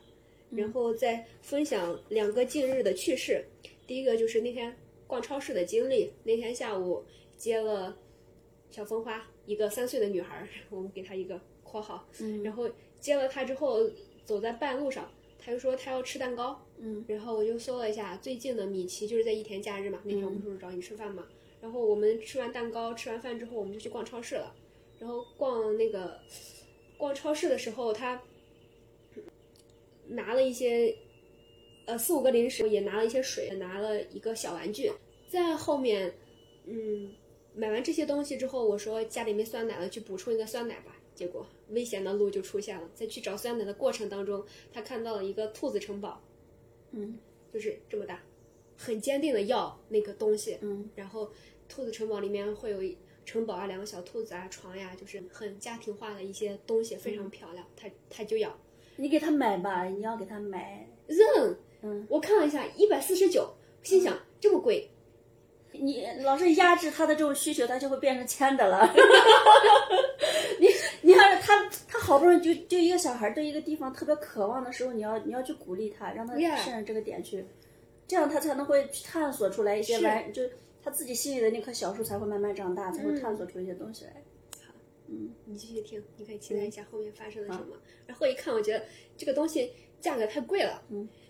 然后我就当时去网上查查了一下，淘宝上的价格是九十块钱。你可能对价格不敏感，我看到这个东西我就买。但我的那个消费观就是会有一个比较执念的地方，就是第一得这个东西的品质，在我的那个 level 上面，如果它低于那个，它再便宜也不要。就是第一，它得品质优先，其次它价格它也得得是我能够接受的。嗯，就说即使一个我喜欢的但很贵的东西，我也会多个平台去对比，找到最便宜的那一个。就我可能比较看重那个质价比。嗯那所以那天那个事情的话，就相当于是对我的消费观的一个很大的一个冲击。挑战。对挑战跟冲击，在我看来是这样子的。然后我就尝试的跟他去沟通，然后我就说，那咱给你再买一个嘛，嗯没关系的嘛。No，不，非常的坚决。就他解释一下他这个坚决，他在那天逛超市的时候，他也有看到一些，嗯，他想买一些我不认可的东西，比如说一个跟我的头一样大的棒棒糖，里面塞了十五个棒棒糖，这种东西他喜欢，但我告诉他这个我们为什么不买这个，他是认可的。嗯所以就是说，他能够放到车里面的一些东西，也是我们彼此达成一致的。嗯也并不是说他要任何东西都非常的坚决，嗯但是他在那个东西上面表现出的那个坚决和极度的喜欢，是跟其他东西完全不一样的。后来我就尝试跟他说，那我们今天的钱不太多了，咱能不能把车里的东西退回去？嗯然后我们余出来的钱就可以买这些了。嗯他同意了，啊，这个很棒，很好。他同意了。嗯后后来就是，我就跟着他把那些拿的零食啊什么的，全部一个一个归回原位。嗯放零食的时候还好，都还比较无感。放那个小玩具的时候，嗯就表现出了那种明显的不舍。但沟通了一下，还是放下了。我心满意足的那把那个兔子城包给拿回家了，非常的开心嗯啊！然然然后，我觉得这个算是我对我的你又感觉自己做的好棒，好好，对对执念般的 满意。对对，对我自己执念般的消费观造成了一种冲击，但我又把它和平的给化解了，嗯。并没有因为那个事情很委屈自己，然后也更没有去强迫孩子什么的。然后我觉得比起这个点，我我觉得更牛逼的是他所呈现出来的那个，他愿意跟你去沟通，更听得去你所谓的那些道理，然后把那些东西一个一个放回去。因为我对熊孩子的预期就是我都要。哎，因为他之所以能表现的这么好，是因为你每次你都不是简单粗暴的压压抑他，你都是能看到他，看到并且，那你你对他的真实的需求，首先是做到能能做到看见，嗯，也并且认可，然后你跟他一起去想寻找一个解决方案，这个过程，嗯，对，这样他他他也会他的那个思路也是清晰的，他很有主体性，他很有存在感，嗯，是，也很有参与感。对对，他也能以一个态，所以你你说他才能听得进去。嗯，是的，嗯，还有就是刚才我刚才我我刚你刚才就说的时候，我以为你要压抑他，我觉得真的是特别喜，因为然后就觉得以为你又会用你的那些标准，就是要节省呀，要怎么样的那些理性，就把他这个对于这个东西的这个给他最后给压下去。但是我觉得后面就是既没有给他压下去，同时又让他呃，就是说有一个取舍的这个过程，我觉得就很好。对，就你就是你，你既不能无限制的满足他，就想要什么给什么，但是同时他真正想要的那个东西，你满足他了，并且是让他感受了这样一个，就必须就你想，就你想，你并不是说你想要就能得到的所有的东西都想，嗯，这这取舍过程，有一个取舍过程，他整个这个取舍的过程当中，他肯定是经过了一番仔细的想，就是哪个对我是重要的，我必须得，就就这个是很重要的。我感觉我到现在可能也没有学会这一点。嗯就很多人其实就是，就有时候就就是选选择看似太多了，你反而不知道你要在，你反而就没有能力去把你的各种资源、时间、精力去聚焦到一个最重要的事情上。对，通过让你确定要不要把一些东西扔下船，来确定什么样的东西才真的适合应该留在这个船上面。对他从小很小就经历过这样的锻炼，就是做取舍、做选择的这个锻炼了。嗯，就这个，我觉得这个应该是很重要的。就我可能我我觉得我现在就没有学会，没有做得很好，嗯嗯，很棒，给你点赞。点赞。后面大概算了一下那个经济账，他放回去的那些东西的价值应该差不多就是那两个东西的差价。嗯嗯然后我觉得这件事情很值得我拿出来去分享的，就是我们两个都在这件事情里面完成了各自现阶段应该进行的某种课题。嗯就是他让我知道了什么是值得，并不是说最高的质价比就是值得，嗯，是他喜欢的东西对对对就值得。对是对他所完成的课题是说有要舍才有得做取舍，对做，选择。就有舍才有得。嗯，是的，所以我觉得就我我当时刚才也想说，就是说就是真的。你就不能因为那个差价就让他延后他这个满足，嗯就是有有时候那个满足那一瞬间当下就满足也很就虽然说的是教育专家、儿童心理学专家都要说延迟对，呃延迟满足啊什么的，我觉得这个可能是需要这样子，但是有的东西你也不能延，你也不能在任何时候都老老是就在真正他非常喜欢、非常他非常看重，而且他非常想听的时候，你当那个时候你就应该满足他，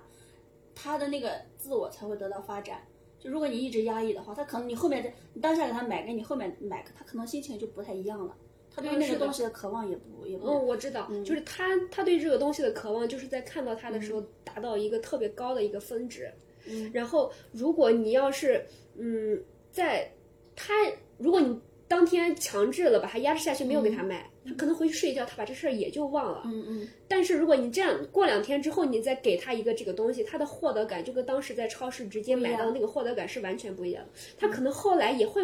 就就把那个玩具也忘了，但他但他在他在拉到最顶峰的时候，你没有被满足的那个感觉一定会存留下来。对对对对对，这个可能发展到最后就会有一种就是那种我们说的那种习得性无助。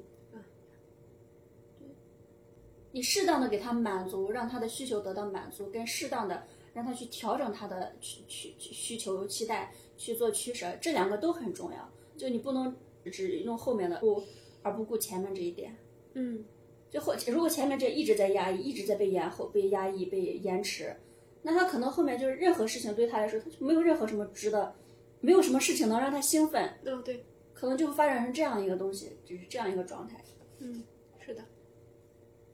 嗯，然后第二个事情就是，我就上一周的时候，我之前报的那个考研的机构，呃，找我写稿子，就是说希望把我的故事分享出来，发到他们的内刊上面。然后这个事情就让我觉得挺意外的，很明显我被他们评为了一个优秀的学员，然后就让我想到之前考完英语之后的那那个英语老师也找我说找我当助教，嗯，所以就是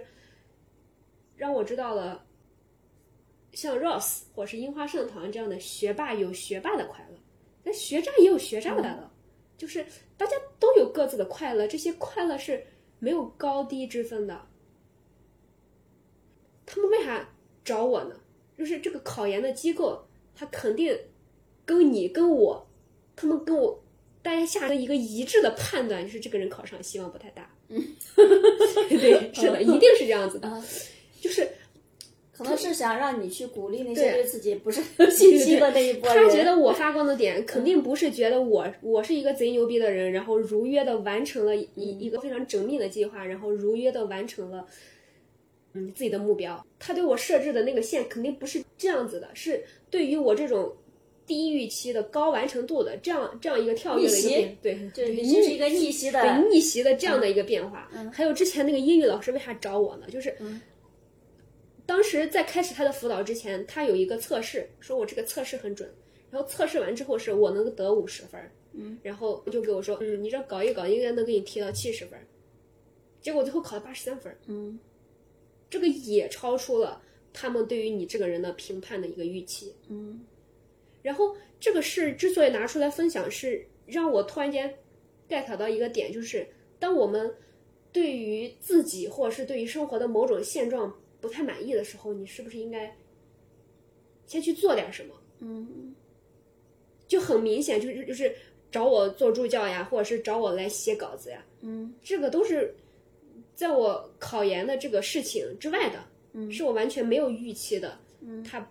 不是一个我预期之内应该要来要收获的一个东西。但是因为我做出来的考研的那个动作，我去努力，就我做那个事儿，我先把那个旗子竖到那儿，嗯。然后后面的这些好的事情才能产生那个连锁的反应。嗯如果你一直只是说对自己不满啊、自责啊、抱怨啊、焦虑啊什么的，你没有做出任何实际性的行动的改变，后面的事情就缺乏了一个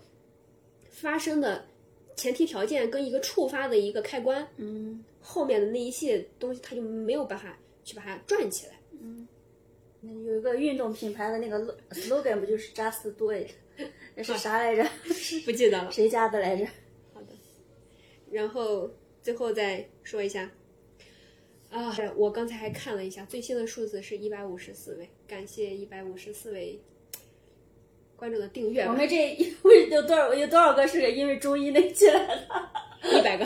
一百个，我觉得应该差不多。有一百个。感谢大家对我们这个 籍籍无名的播客的认可，因为我觉得我们的播客也比较散，没有很特定的主题，然后也没有说要进行某一个话题，要对大家进行多么大的信息量的或者是知识的一个密度的输出。嗯，因为我觉得这个好像比较适合学习平台去干这个事儿，嗯，这个也不是我们的专长。我觉得我们更多的是闲聊。对，就是 嗯，把一些闲聊呀、所思呀、所感呀来分享出来，嗯然后基本上都是我们生活轨迹的一个思考的联动。我现在更把这个播客看作是一个语音备忘录，嗯就是我们这几个人生活的一个语音备忘录。因为很多时候就是，如果你这个话题你不深入的把它尝试着去聊一下，或者是你的一个想法你不把它挖掘出来，可能也就很快就过去了。嗯然后可能你很思考、很深刻的思考过，但你也没有把它记录下来，可能也就烟消云散了。嗯但是你就是用这种稍微正式一点的方式把它去记录下来，我觉得对于我们来说是非常珍贵的。嗯，对于别人所能带来价值，这个我们就不去做判断跟预期。我说一下我自己的啊，就是这个播客，它录的意义在于，呃，它有一个压力不大、不高不低的一个刚刚好的一个仪式感的那个压力在那，然后能让我进入一个状态，就是一个比较高的一个沉浸式的状态。就是如果纯闲聊的话，我可能就是那种三心二意，可能不会去认真对待，可能调动我的情绪、积极性呀、思考呀什么的，也就聊不出什么新鲜东西来。然后我就感觉通过这几期。我找到了录播课的正确的姿势，就是跟着溜。就是之前我第一期我那么充分的准备那个什么数字花园信息信息的那个碎片的那个那期的时候，我就感觉我前期准备了很多，准备了很多充分啊，做了很多的思考，但是我一直到录的时候，我也觉得我没有准备好。然后录录的那个过程当中，我也是那种任务是好像在完成任务一样的对背东西，你那期说的特别的快，又快又多，我感觉在完成一件任务，在背东西。是的，对别人来说，可能多多少少听那个东西可能会有信息的增量。对我来说没有任何价值，对于我自己做这个事情没有任何的价值。但是最最近这几期我没有做任何准备，跟你溜的过程当中，还很快乐。对我很快乐。这这聊的过程当中，我聊出来了一些很多新的东西，就在没聊之前我没有想到，但是在聊的过程当中，我才新的想到了一些新的角度和变化。嗯就这个就是我想录播客的那个点。就一方面是记录记录，但这个但是对我来说，我我觉得我更我更看重的是，呃，聊的过程当中聊出来的一些新的视角、新的观点、新的发现，嗯这个是我是觉得我最喜欢的、最看重的这一部分。嗯，是的，嗯，这个我觉得跟我的那个点也比较契合，就是我也是通过这几期节目更加确定我喜欢且适合播客的这种形式。嗯视频这种方式可能对于我来说太抛头露面了，不太适合我。因为你也知道，我是一个邋里邋遢的人。如果是说我要为了一个视频，然后前面要去 dress up 很久，因为我觉得这个对于我来说太辛苦了，我不是很喜欢这一部分事情。然后如果是文字的话，也不太适合我。就像我那天晚上给他们那个考研的机构写那个稿稿子一样，分分享我考研的一些心得啊什么的。写出来的东西很适合登在内刊上，但我自己并不喜欢。文字也很精巧，也很能鼓励人心，也有很多就是真情流露的部分。我也想把它写的比较比较实用，不会让人觉得高不可攀或者是假假大空、太鸡汤什么的。但是出来那个东西，我仍然不喜欢，就是我觉得它太刻板了。啊，就是你写的过程当中，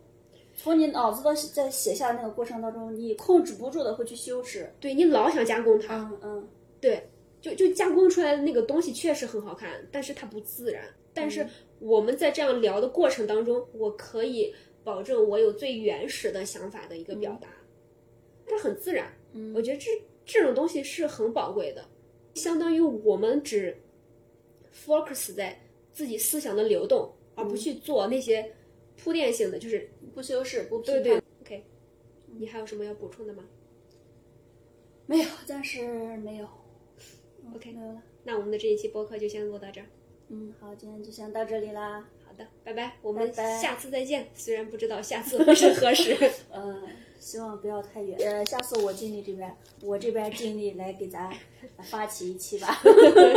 最近这几期都是你发起的，下次我努力的来发起一期吧。希望不要被打脸。不会不会的，我努力一下。好的，拜拜，拜拜。选择和谁见面？这次或许已经匆匆数年，不曾相见，